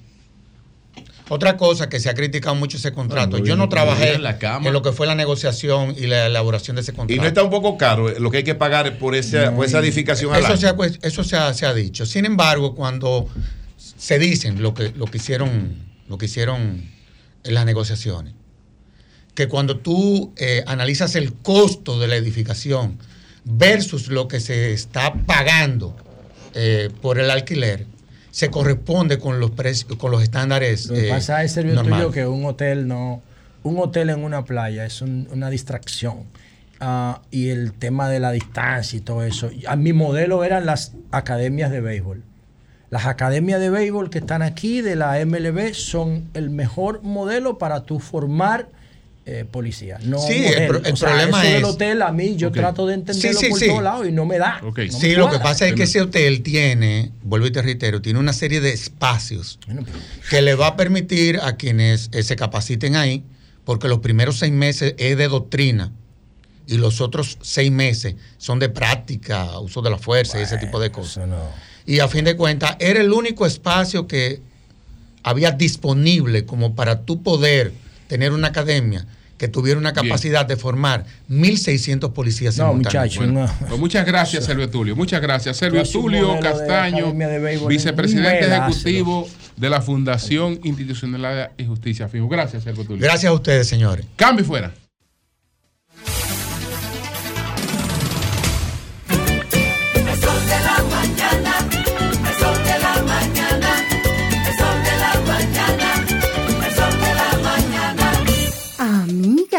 Estrenando sala nueva. Un dinerito se te fue en eso. Ah, es que ahorrando en mi cuenta VHD me puse a valer. Con tu cuenta BHD, tus ahorros te ponen a valer, ya que por cada 500 pesos o su equivalente en dólares de incremento en el balance de tu cuenta, participas para ganar premios en efectivo, viajes y un gran premio final de una Jeepeta Hyundai Tucson 2024. Conoce más en bhd.com.do. Banco BHD, el futuro que quieres. Este lunes 9 de octubre, el escenario más internacional del Caribe, Jackset, presenta una noche llena de merengue con la leyenda viva, el niño mimado, Fernando Villalona.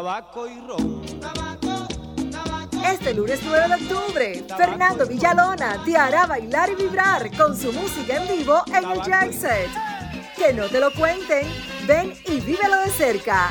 Fernando Villalona, el Mayimbe.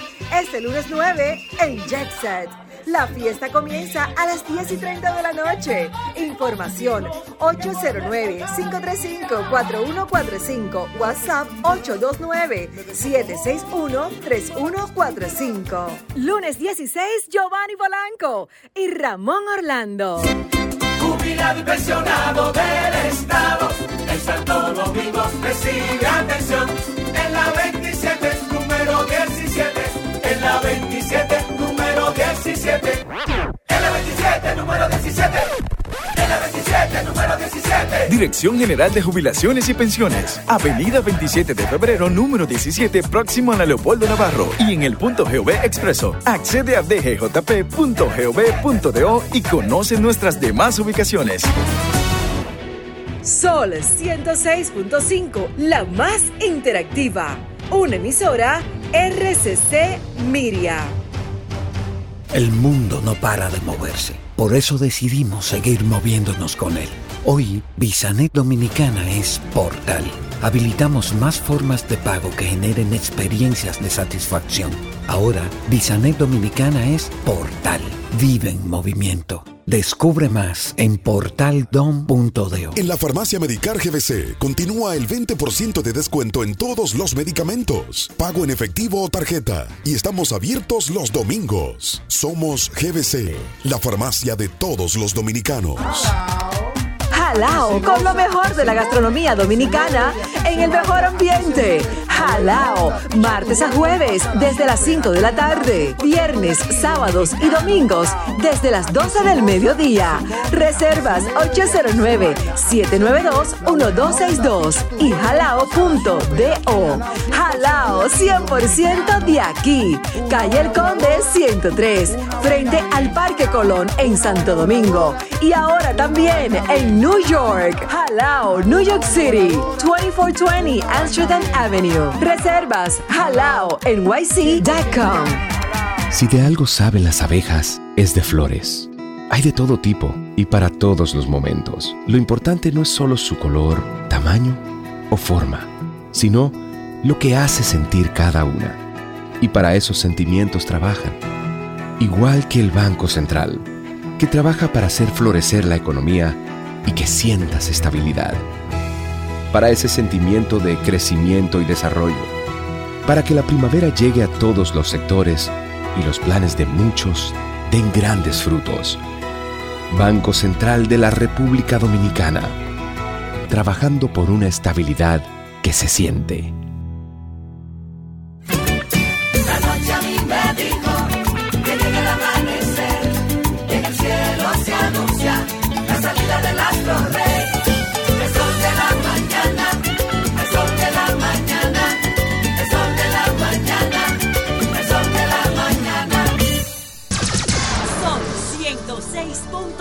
106.5. Bueno, reiterar que Manuel Jiménez cuestiona el resultado, dice que no fue un resultado que corresponda con la realidad, que Eso no es un fue- eso es resultado, pataleo de no es Manuel un ya, resultado, no es un resultado legítimo, Pataleo del Es alcalde. ficticio, dice. que ese resultado es ficticio. ¿Usted me permite, don Julio, leerlo otra vez breve? no, Le- no. léelo breve antes que Es- vayamos con exacto, Eury. Es, Ay, pataleo, eso es textualmente, Sí, está entre textualmente, comillas. textualmente, ¿qué es lo que dice Manuel no le Manuel? luce Dice- pataleo pero porque vamos- Manuel pero- quedó en cuarto lugar. pero como Y información- que queda en cuarto puede Pero, patalear. pero como información vamos a escuchar es que que dice. dice, Yo que quiero dar dice. una información pero que está dice. Manuel. No podemos corroborar los resultados extraídos de ese proceso, ya que estaríamos admitiendo una realidad ficticia que Ay, no Dios existe.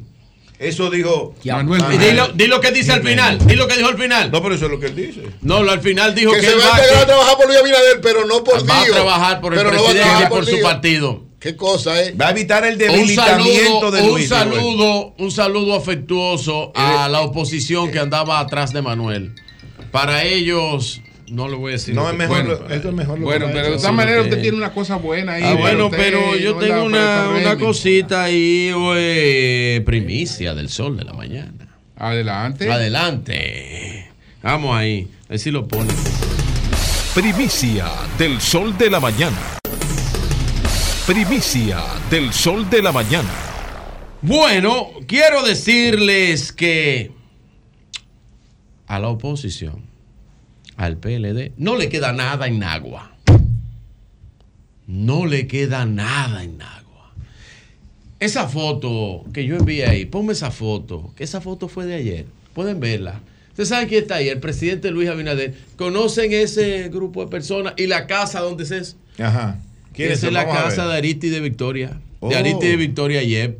Ahí lo veo, sí. Ah. Ahí lo veo, sí, ahí lo veo. Hoy renunció ese que ustedes ven ahí. Se fue la Aristide camisita, eh, que es la mano derecha, el que le dirige todo.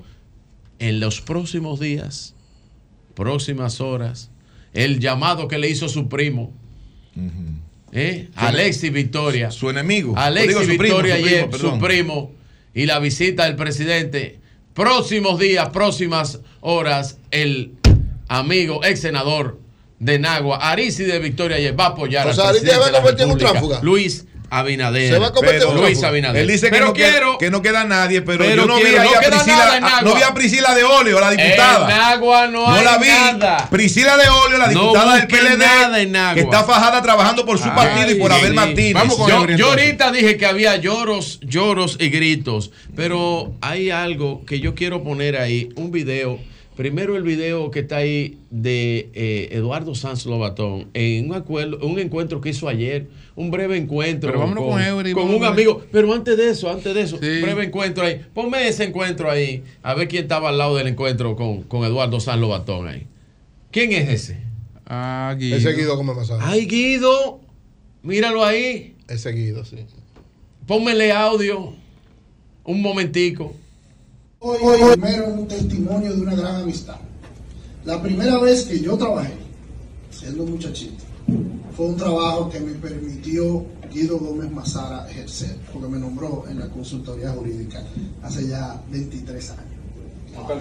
Bueno, un saludo muy Para terminar un segundito, está un segundo video ahí que Guido dice tengo- algo tengo muy importante esa misma actividad. Un, es un segundito ya, maestro, ya. Sí, pa- porque- Que es que estaba Francisco, don Ok. Fran, aquí había que prestar atención aquí. Ponme ese último video ahí, brevemente con audio ahí, que nada más di- 10 segundos que dice, los primeros 10 segundos.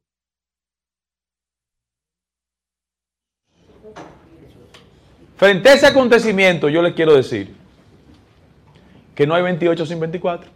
Ahí mismo.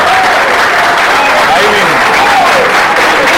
Para que no quepa dudas, ahí está la unidad PRMista. Ahí está Guido Gómez Mazara y a través de la mano de Eduardo San Lobatón. Ahí está. Gracias al Dios Todopoderoso Jesús, mi Señor, Salvador y guía, como siempre, inicio con la palabra de Dios. Romano 8:32. El que no escatimone a su propio Hijo, que fue Dios, sino que lo entregó por todos nosotros, ¿cómo no nos dará Él todas las cosas buenas? Amén. Amén. Amén, Dios siempre hermano. nos entrega Qué todo. bonito. Bueno, eh, saludar por el programa de ayer, ¿verdad? A Jean Luis Rodríguez, el director de la Autoridad Portuaria, la inauguración del puerto de Sánchez. Gracias por todas las facilidades y apoyos que nos dieron allá y que siga haciendo este trabajo tan interesante para el país. Miren, el, el asunto de Haití ha pasado, digamos, a un segundo nivel por miles de cosas que están pasando en el país y esta situación mundial también de la guerra entre Israel y Palestina que resurge por este ataque de Hamas a los territorios de Israel, pone, digamos, tal vez no como prioritario, como importante, como principal, como el gobierno quiso ponerlo y el presidente Luis Abinader en un momento, pero no deja de tener una consecuencia dolorosa, nefasta y difícil para la economía del país, sobre todo de esa área, que es el cierre de la frontera. El presidente visitó la frontera y dijo, bueno, ya estoy pensando en flexibilizar un poquito. Y yo creo que el presidente tiene que reflexionar profundamente ahora y creo que esta semana no debe pasar así como el candidato del Partido de la Liberación Dominicana, Abel Martínez, le pidió, dice que ya es tiempo de abrir la frontera. Yo creo que sí, presidente Luis Abinader. Para el comercio. Sí, sí, para, para el comercio. Estoy Abel hizo, hizo el señalamiento específico no, al que comercio. siga la- la- todo el control y, y la- todos los militares que hay, todo, todo lo que usted quiera, pero para desarrollar ese comercio importante que facilita la vida, la supervivencia desde el punto de vista económico de toda esa gente que vive en la frontera de un lado y de otro, porque hay que hablar con un sentido humanitario. Es decir, no es solamente, nosotros defendemos todo lo que tiene que ver con la soberanía de la República Dominicana. Nosotros defendemos todo lo que tiene que ver con el derecho nuestro de que Haití no haga algo sin consultar con nosotros lo que tiene que ver con el río Masacre. Estamos de acuerdo. Ahora, desde el punto de vista humanitario, de la supervivencia de esos pobres que están del lado de Haití, esos pobres y clase media y comerciantes que están de este lado, debe abrirse desde el punto de vista comercial la frontera. Todos los productores que parte de su producción era precisamente para eso están en una situación difícil. El gobierno ha dicho que lo va a apoyar, pero mi hermano, es una situación difícil. En lo que llega la, incluso la ayuda, pasan muchas situaciones. Entonces, teniendo controles, evidentemente ahí la mayor parte de gente que va va a hacer comercio, no va a otra cosa, porque evidentemente eso es parte de su subsistencia particular. Yo creo que el presidente ya debe tomar esta decisión. Que yo reitero, fue un error cerrarla porque esa debió ser la última medida, no la primera. Debió ir por parte y en caso de que no se diera una situación de, de conversación o de lo que fuese, pero no tomarla como primera. Entonces, ya es tiempo, presidente, usted ya hacia atrás. Ahí vi también que la OEA decidió ser mediador en esta situación. Vi que varios organismos internacionales siguen dando apertura y tratar de, de mediar. Evidentemente, todo eso ahora va a depender de cómo se dé lo de la situación de la intervención de las tropas encabezadas por Kenia, pero que en el fondo son norteamericanas. Y eh, pasó algo en Kenia que evidentemente podría haber afectado tal vez la movilidad rápida, fue que cambiaron el ministro de Defensa, pero lógicamente hay una decisión, ya está aprobada por el Consejo de Seguridad de las Naciones Unidas, pero esta situación, en caso de que logre una pacificación y una transformación en Haití, es un proceso, eso no es de una vez. Eso es un proceso que además nadie sabe lo que pueda acontecer ahí, porque todos confiamos y queremos que haya una pacificación y que haya una situación de salida tanto política como de estabilidad en Haití, pero todo depende de muchas situaciones, porque Eso puede durar años. no años, y además yo reitero que las últimas dos, después que salen, es peor el asunto. Entonces, también hay que saber manejar con mucho cuidado. Desde el 2003 en Afganistán tratando de sacar a los talibanes. Mira quién están gobernando. Los talibanes, exacto. Entonces hay que tener un poquito de... O mira el caso de Somalia. No, en cualquier sitio que pase una situación así, evidentemente que la- las perspectivas son de que pueda lograrse una estabilidad o de que sea peor cuando salga, porque no se van a pasar ahí la vida entera, porque esas tropas no son haitianas, sino que hay que generar una situación haitiana. Ahora, lo concreto y correcto es tal y como planteó el candidato del PLD, que desde el punto de vista comercial se abra la frontera. Presidente Abinader, tome en cuenta eso. Abra las fronteras, no deje que eso siga afectando a la población pobre, a la población media, a la mayoría de la población que comercia con, Haití y a los productores nuestros. Los productores nuestros de huevo, de, de diversos productos que se llevan a Haití están en una situación complicada, difícil, y el gobierno, además de la ayuda que ha planteado dar, la mejor ayuda que puede dar es abrir de nuevo el comercio. Porque Haití, desde el punto de vista comercial, representa mucho. La economía dominicana, hasta, ya lo hemos dicho en varias ocasiones, no tenemos el dato hasta octubre, pero hasta julio habría crecido un 1.2%. Y no creo que haya habido un, un asunto significativo de crecimiento. Las expectativas del Banco Central es que entre octubre, noviembre y diciembre, sobre todo noviembre por la, gran relación comercial que hay con, con diversas situaciones que hay ahí y diciembre por lo que representa diciembre, pero no creo que haya un crecimiento tan desmesurado que pase lo que hasta ahora ha sucedido. Y aunque las expectativas son de un 3%, yo reitero que va a estar el crecimiento de la economía dominicana este año va, a estar más cerca del 2 que del 3. Que viendo América Latina, ¿verdad? Dicen, ah, perfecto, es el modelo más crecido, pero viendo en, en lo que representa para la economía dominicana su historial, en lo que ha significado, sobre todo la realidad de la economía dominicana, que era la principal economía de América Latina en un momento solamente superada por Panamá y que hoy está en el puesto 10 u 11. Por ahí anda la economía dominicana en relación del crecimiento de este año, que todos los países de Centroamérica, que nosotros crecíamos dos y tres veces más que ellos, todos los países de Centroamérica están creciendo más que nosotros. Entonces, es una preocupación, es una situación grave, y entonces todas las posibilidades de abrir situaciones que generen crecimiento para la economía, fortalecimiento de la economía, deben darse. Y esta relación con Haití, abrir comercialmente la frontera es importante para una especie de respiro para la economía dominicana. Ojalá que el presidente y sus asesores entiendan esta situación y puedan tomar la decisión correcta en ese aspecto. Por otro lado, yo la semana pasada le hice un llamado a Manuel Jiménez y le decía, primero, que no fuera a tomar la decisión de irse de su PRM. Lógicamente, su espíritu no es PRM, su espíritu es otra cosa, pero evidentemente él tomó una decisión en un momento que le favoreció. Ahora no le favoreció. No conozco totalmente el documento, pero por la información que da, creo que también debe reflexionar un poquito más sobre eso. Ya él tomó la decisión, parece que no, no valida los datos que se, que se dieron. Según la información que poseo, él cree que le hicieron una serie de situaciones internas, pero ese es el PRM. O esos son los partidos, pues también se lo hicieron al PLD, dice él. Entonces él salió de un lado y le hicieron lo mismo después de haber ganado, porque él ganó. En el PRM el primero ganó. En el PLD no pudo ganar la alcaldía, aunque fue durante tres periodos, dos tres periodos, al, eh, diputado, pero no logró lo que quería, que era de la alcaldía. Entonces, ahora yo creo que esta decisión no es no para, él tenía que tomar una decisión coherente, desde mi punto de vista, lo más orientada a ser coherente en lo que él ha sido. Es decir, no puede ser que él apoye a Luis Abinader y no apoye a Díaz Tacio, no. ¿Cómo que no? No, no, no, no puede No, ser. eso es lo que él ha no, dicho. No, una de dos, espérate. Porque incluso su entorno dice que fue de arriba que le, hicieron la situación. Entonces, si fue de arriba que te hicieron la situación, ¿por qué tiene que pagar al que te ganó? Y usted quiere que él se pelee con el presidente. Pero entonces yo creo que lo correcto, debe, lo correcto debe ser ser coherente.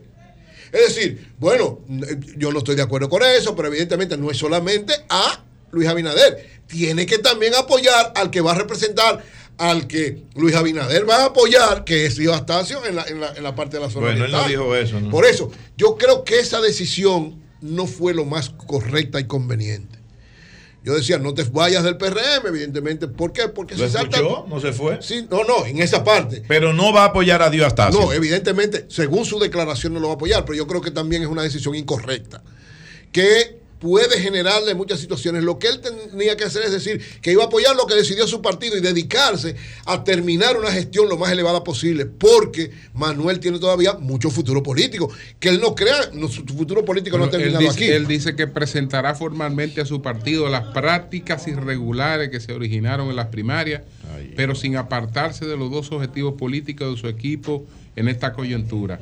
Asegurar que el resultado de la convención no produzca ningún debilitamiento a la imagen y posicionamiento del presidente presidente. Luis Abinader presidente. en esta, la plaza electoral más importante del país y concentrar todo nuestro esfuerzo y empeño en gestionar las mejores soluciones a los problemas municipales aún pendientes. Ahí Lo está. que debe constituirse en el mejor apoyo a las nuevas autoridades que se instalarán el 24 de abril del 2024. Ahí está la declaración Seguimos completa. No desarrollando en maldito Santo de ese Domingo diario. una Eso- gestión eso estaba municipal escuchado, poniendo Claro. primero a la gente Diario. y no a los intereses de los grupos sectoriales. Está creo, creo que es un error. Está claro que Digo Atacio no, no está en su plan. No, no está. No en su plan. No está en cuáles son? No, eso es cigarro. No, no, la que gane. La que gane. Él se está refiriendo a la victoria de sus primeros. Habla a Digo apoyo. Candidato.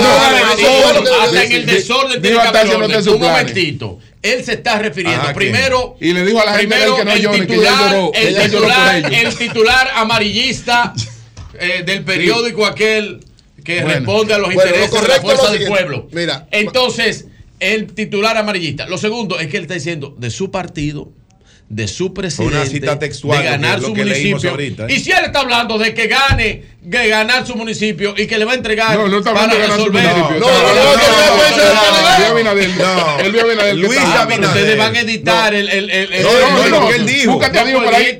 No, pero búscatelo ahí donde está. Búscatelo tú mismo ahí. Búscatelo tú mismo. Digo de su partido. No va a apoyar a Dios. No, Virgilio, no. No va a apoyar. Él se encargó que en este discurso que después.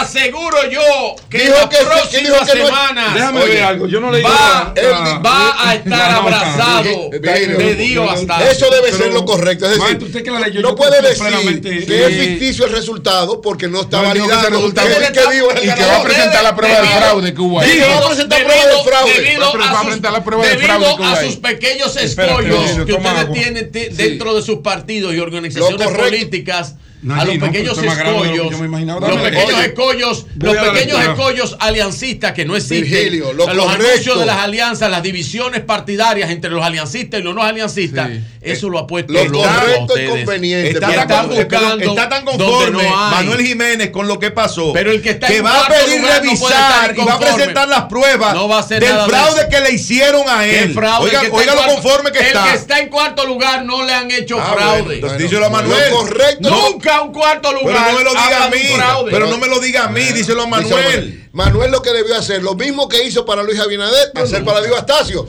Es decir, no, yo puedo tener cuestionamiento, pero bueno, por eso te digo, ¿Qué es lo conveniente? Bueno, lo conveniente es que no se fue del PRM. Porque no, ni se va a ir. No, ni se va a ir. Ahora. Ni se va a ir Guido, no, ni se va a ir Ramón. No, nadie se va a ir, pero lo conveniente ah, para Manuel. Unidad partidaria. José, ¿qué da eso? No, pero tú no, que has hablado de eso. Lo conveniente tema. para Manuel. Unidad partidaria, ¿qué da eso? Es expresar Bien. su apoyo no a quien resultó electo en ese convención. Pues. Perdón, en esa convención. José, no te es que no puedo hacer un juicio sin elementos. Pero tú has hablado de que la unidad partidaria ha hecho ah, para De lo contrario, esta, esta forma de presentar el asunto, evidentemente, que a la imagen política de Manuel Jiménez no Bien. le conviene.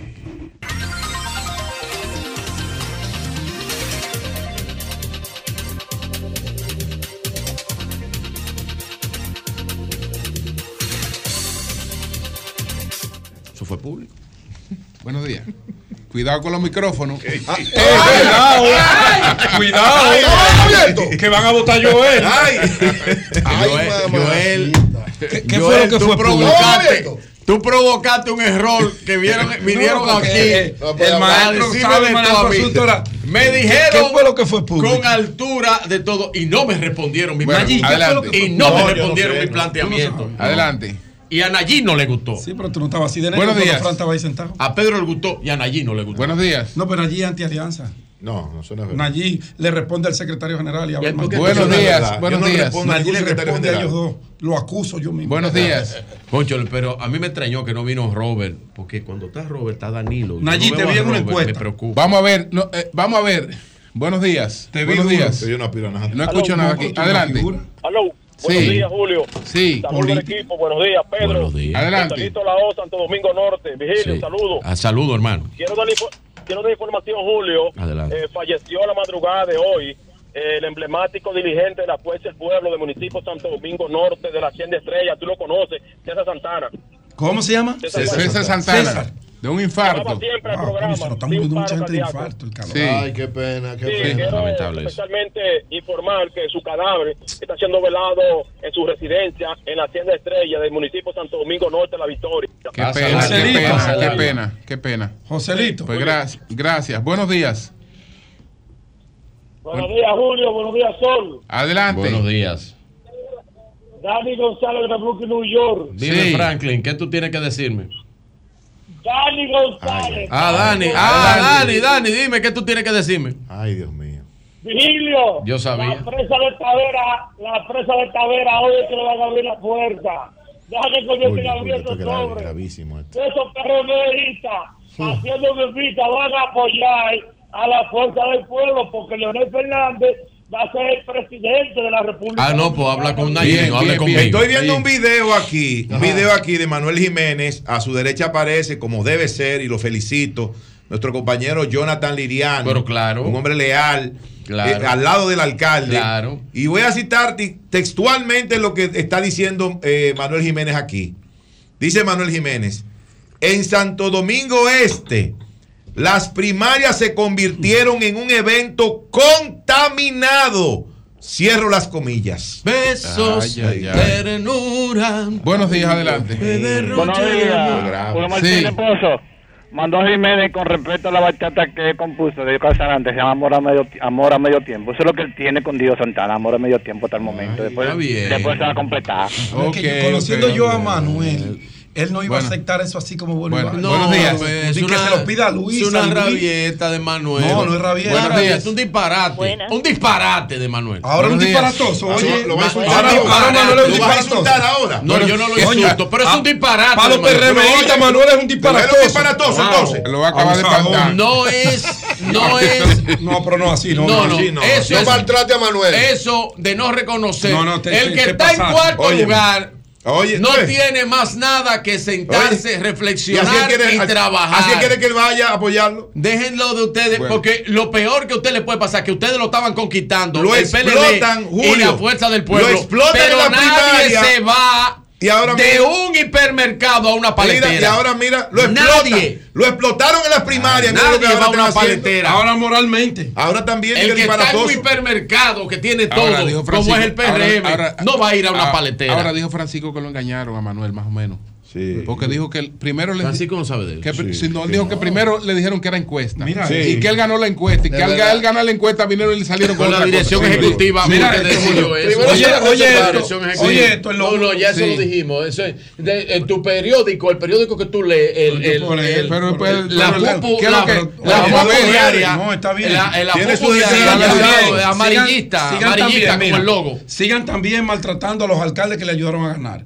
Sigan maltratando a todo aquel que tenga una opinión diferente a la, ¿Cuál de, opinión? a la de quienes toman ¿Cuál las decisiones en el opinión? Pero la opinión tuya Y ahora, sesgada. éntrenle a los periódicos. Tu opinión No, está no, cegada. no, no, No, eso es lo que está haciendo él. No, La no, opinión dilo, tuya dilo, está cegada. Dice, es que esta no es mi opinión. Pero- Pero tú estás leyendo pero un ¿qué diario, dice? es lo único que Pero tú lees. déjalo. Manuel Jiménez. El Leonel Diario. Pero déjame leer. Ah, dale. No podemos corroborar los resultados extraídos de ese proceso, ya que estaríamos admitiendo una realidad ficticia que no existe. Ay, gracias. Ya lo caramba. repitió otra vez. No, lo repitió no, otra vez. es que-. Buenos días. Ahora él no lo dijo. Lo dijo. Si él no lo dijo, yo, Yo- yo me retracto. Con eso que él dijo, Buenos días. yo tengo una opinión. Adelante. No es que tu opinión no cuenta.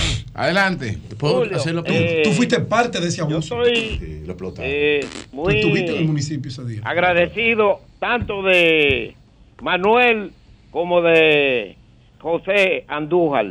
Ok. Sí, yo también veo a Charlie Marioto que él dice que mientras que, que él no quiere, eh, no hay alianza hasta que no se haga eh, la alianza con lo- lo- los, los alcaldes, que lo- la senaduría y cosas así, eso va después. Llévate de Francisco Javier. Bueno. Ah, sí, que lleve de Francisco.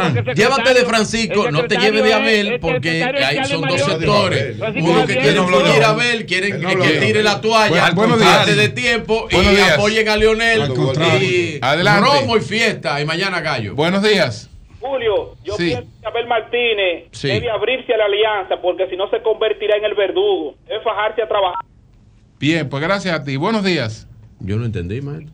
Buenos Buen días. día, buen día. Sí. Ma- Martín Esposo, pregúntale a Hugo. Vera cuando entre a cabina que ¿Qué le están poniendo ahora los semáforos cámaras.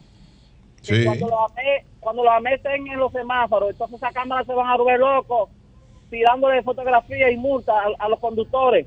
Ah, tú dices pasando en rojo.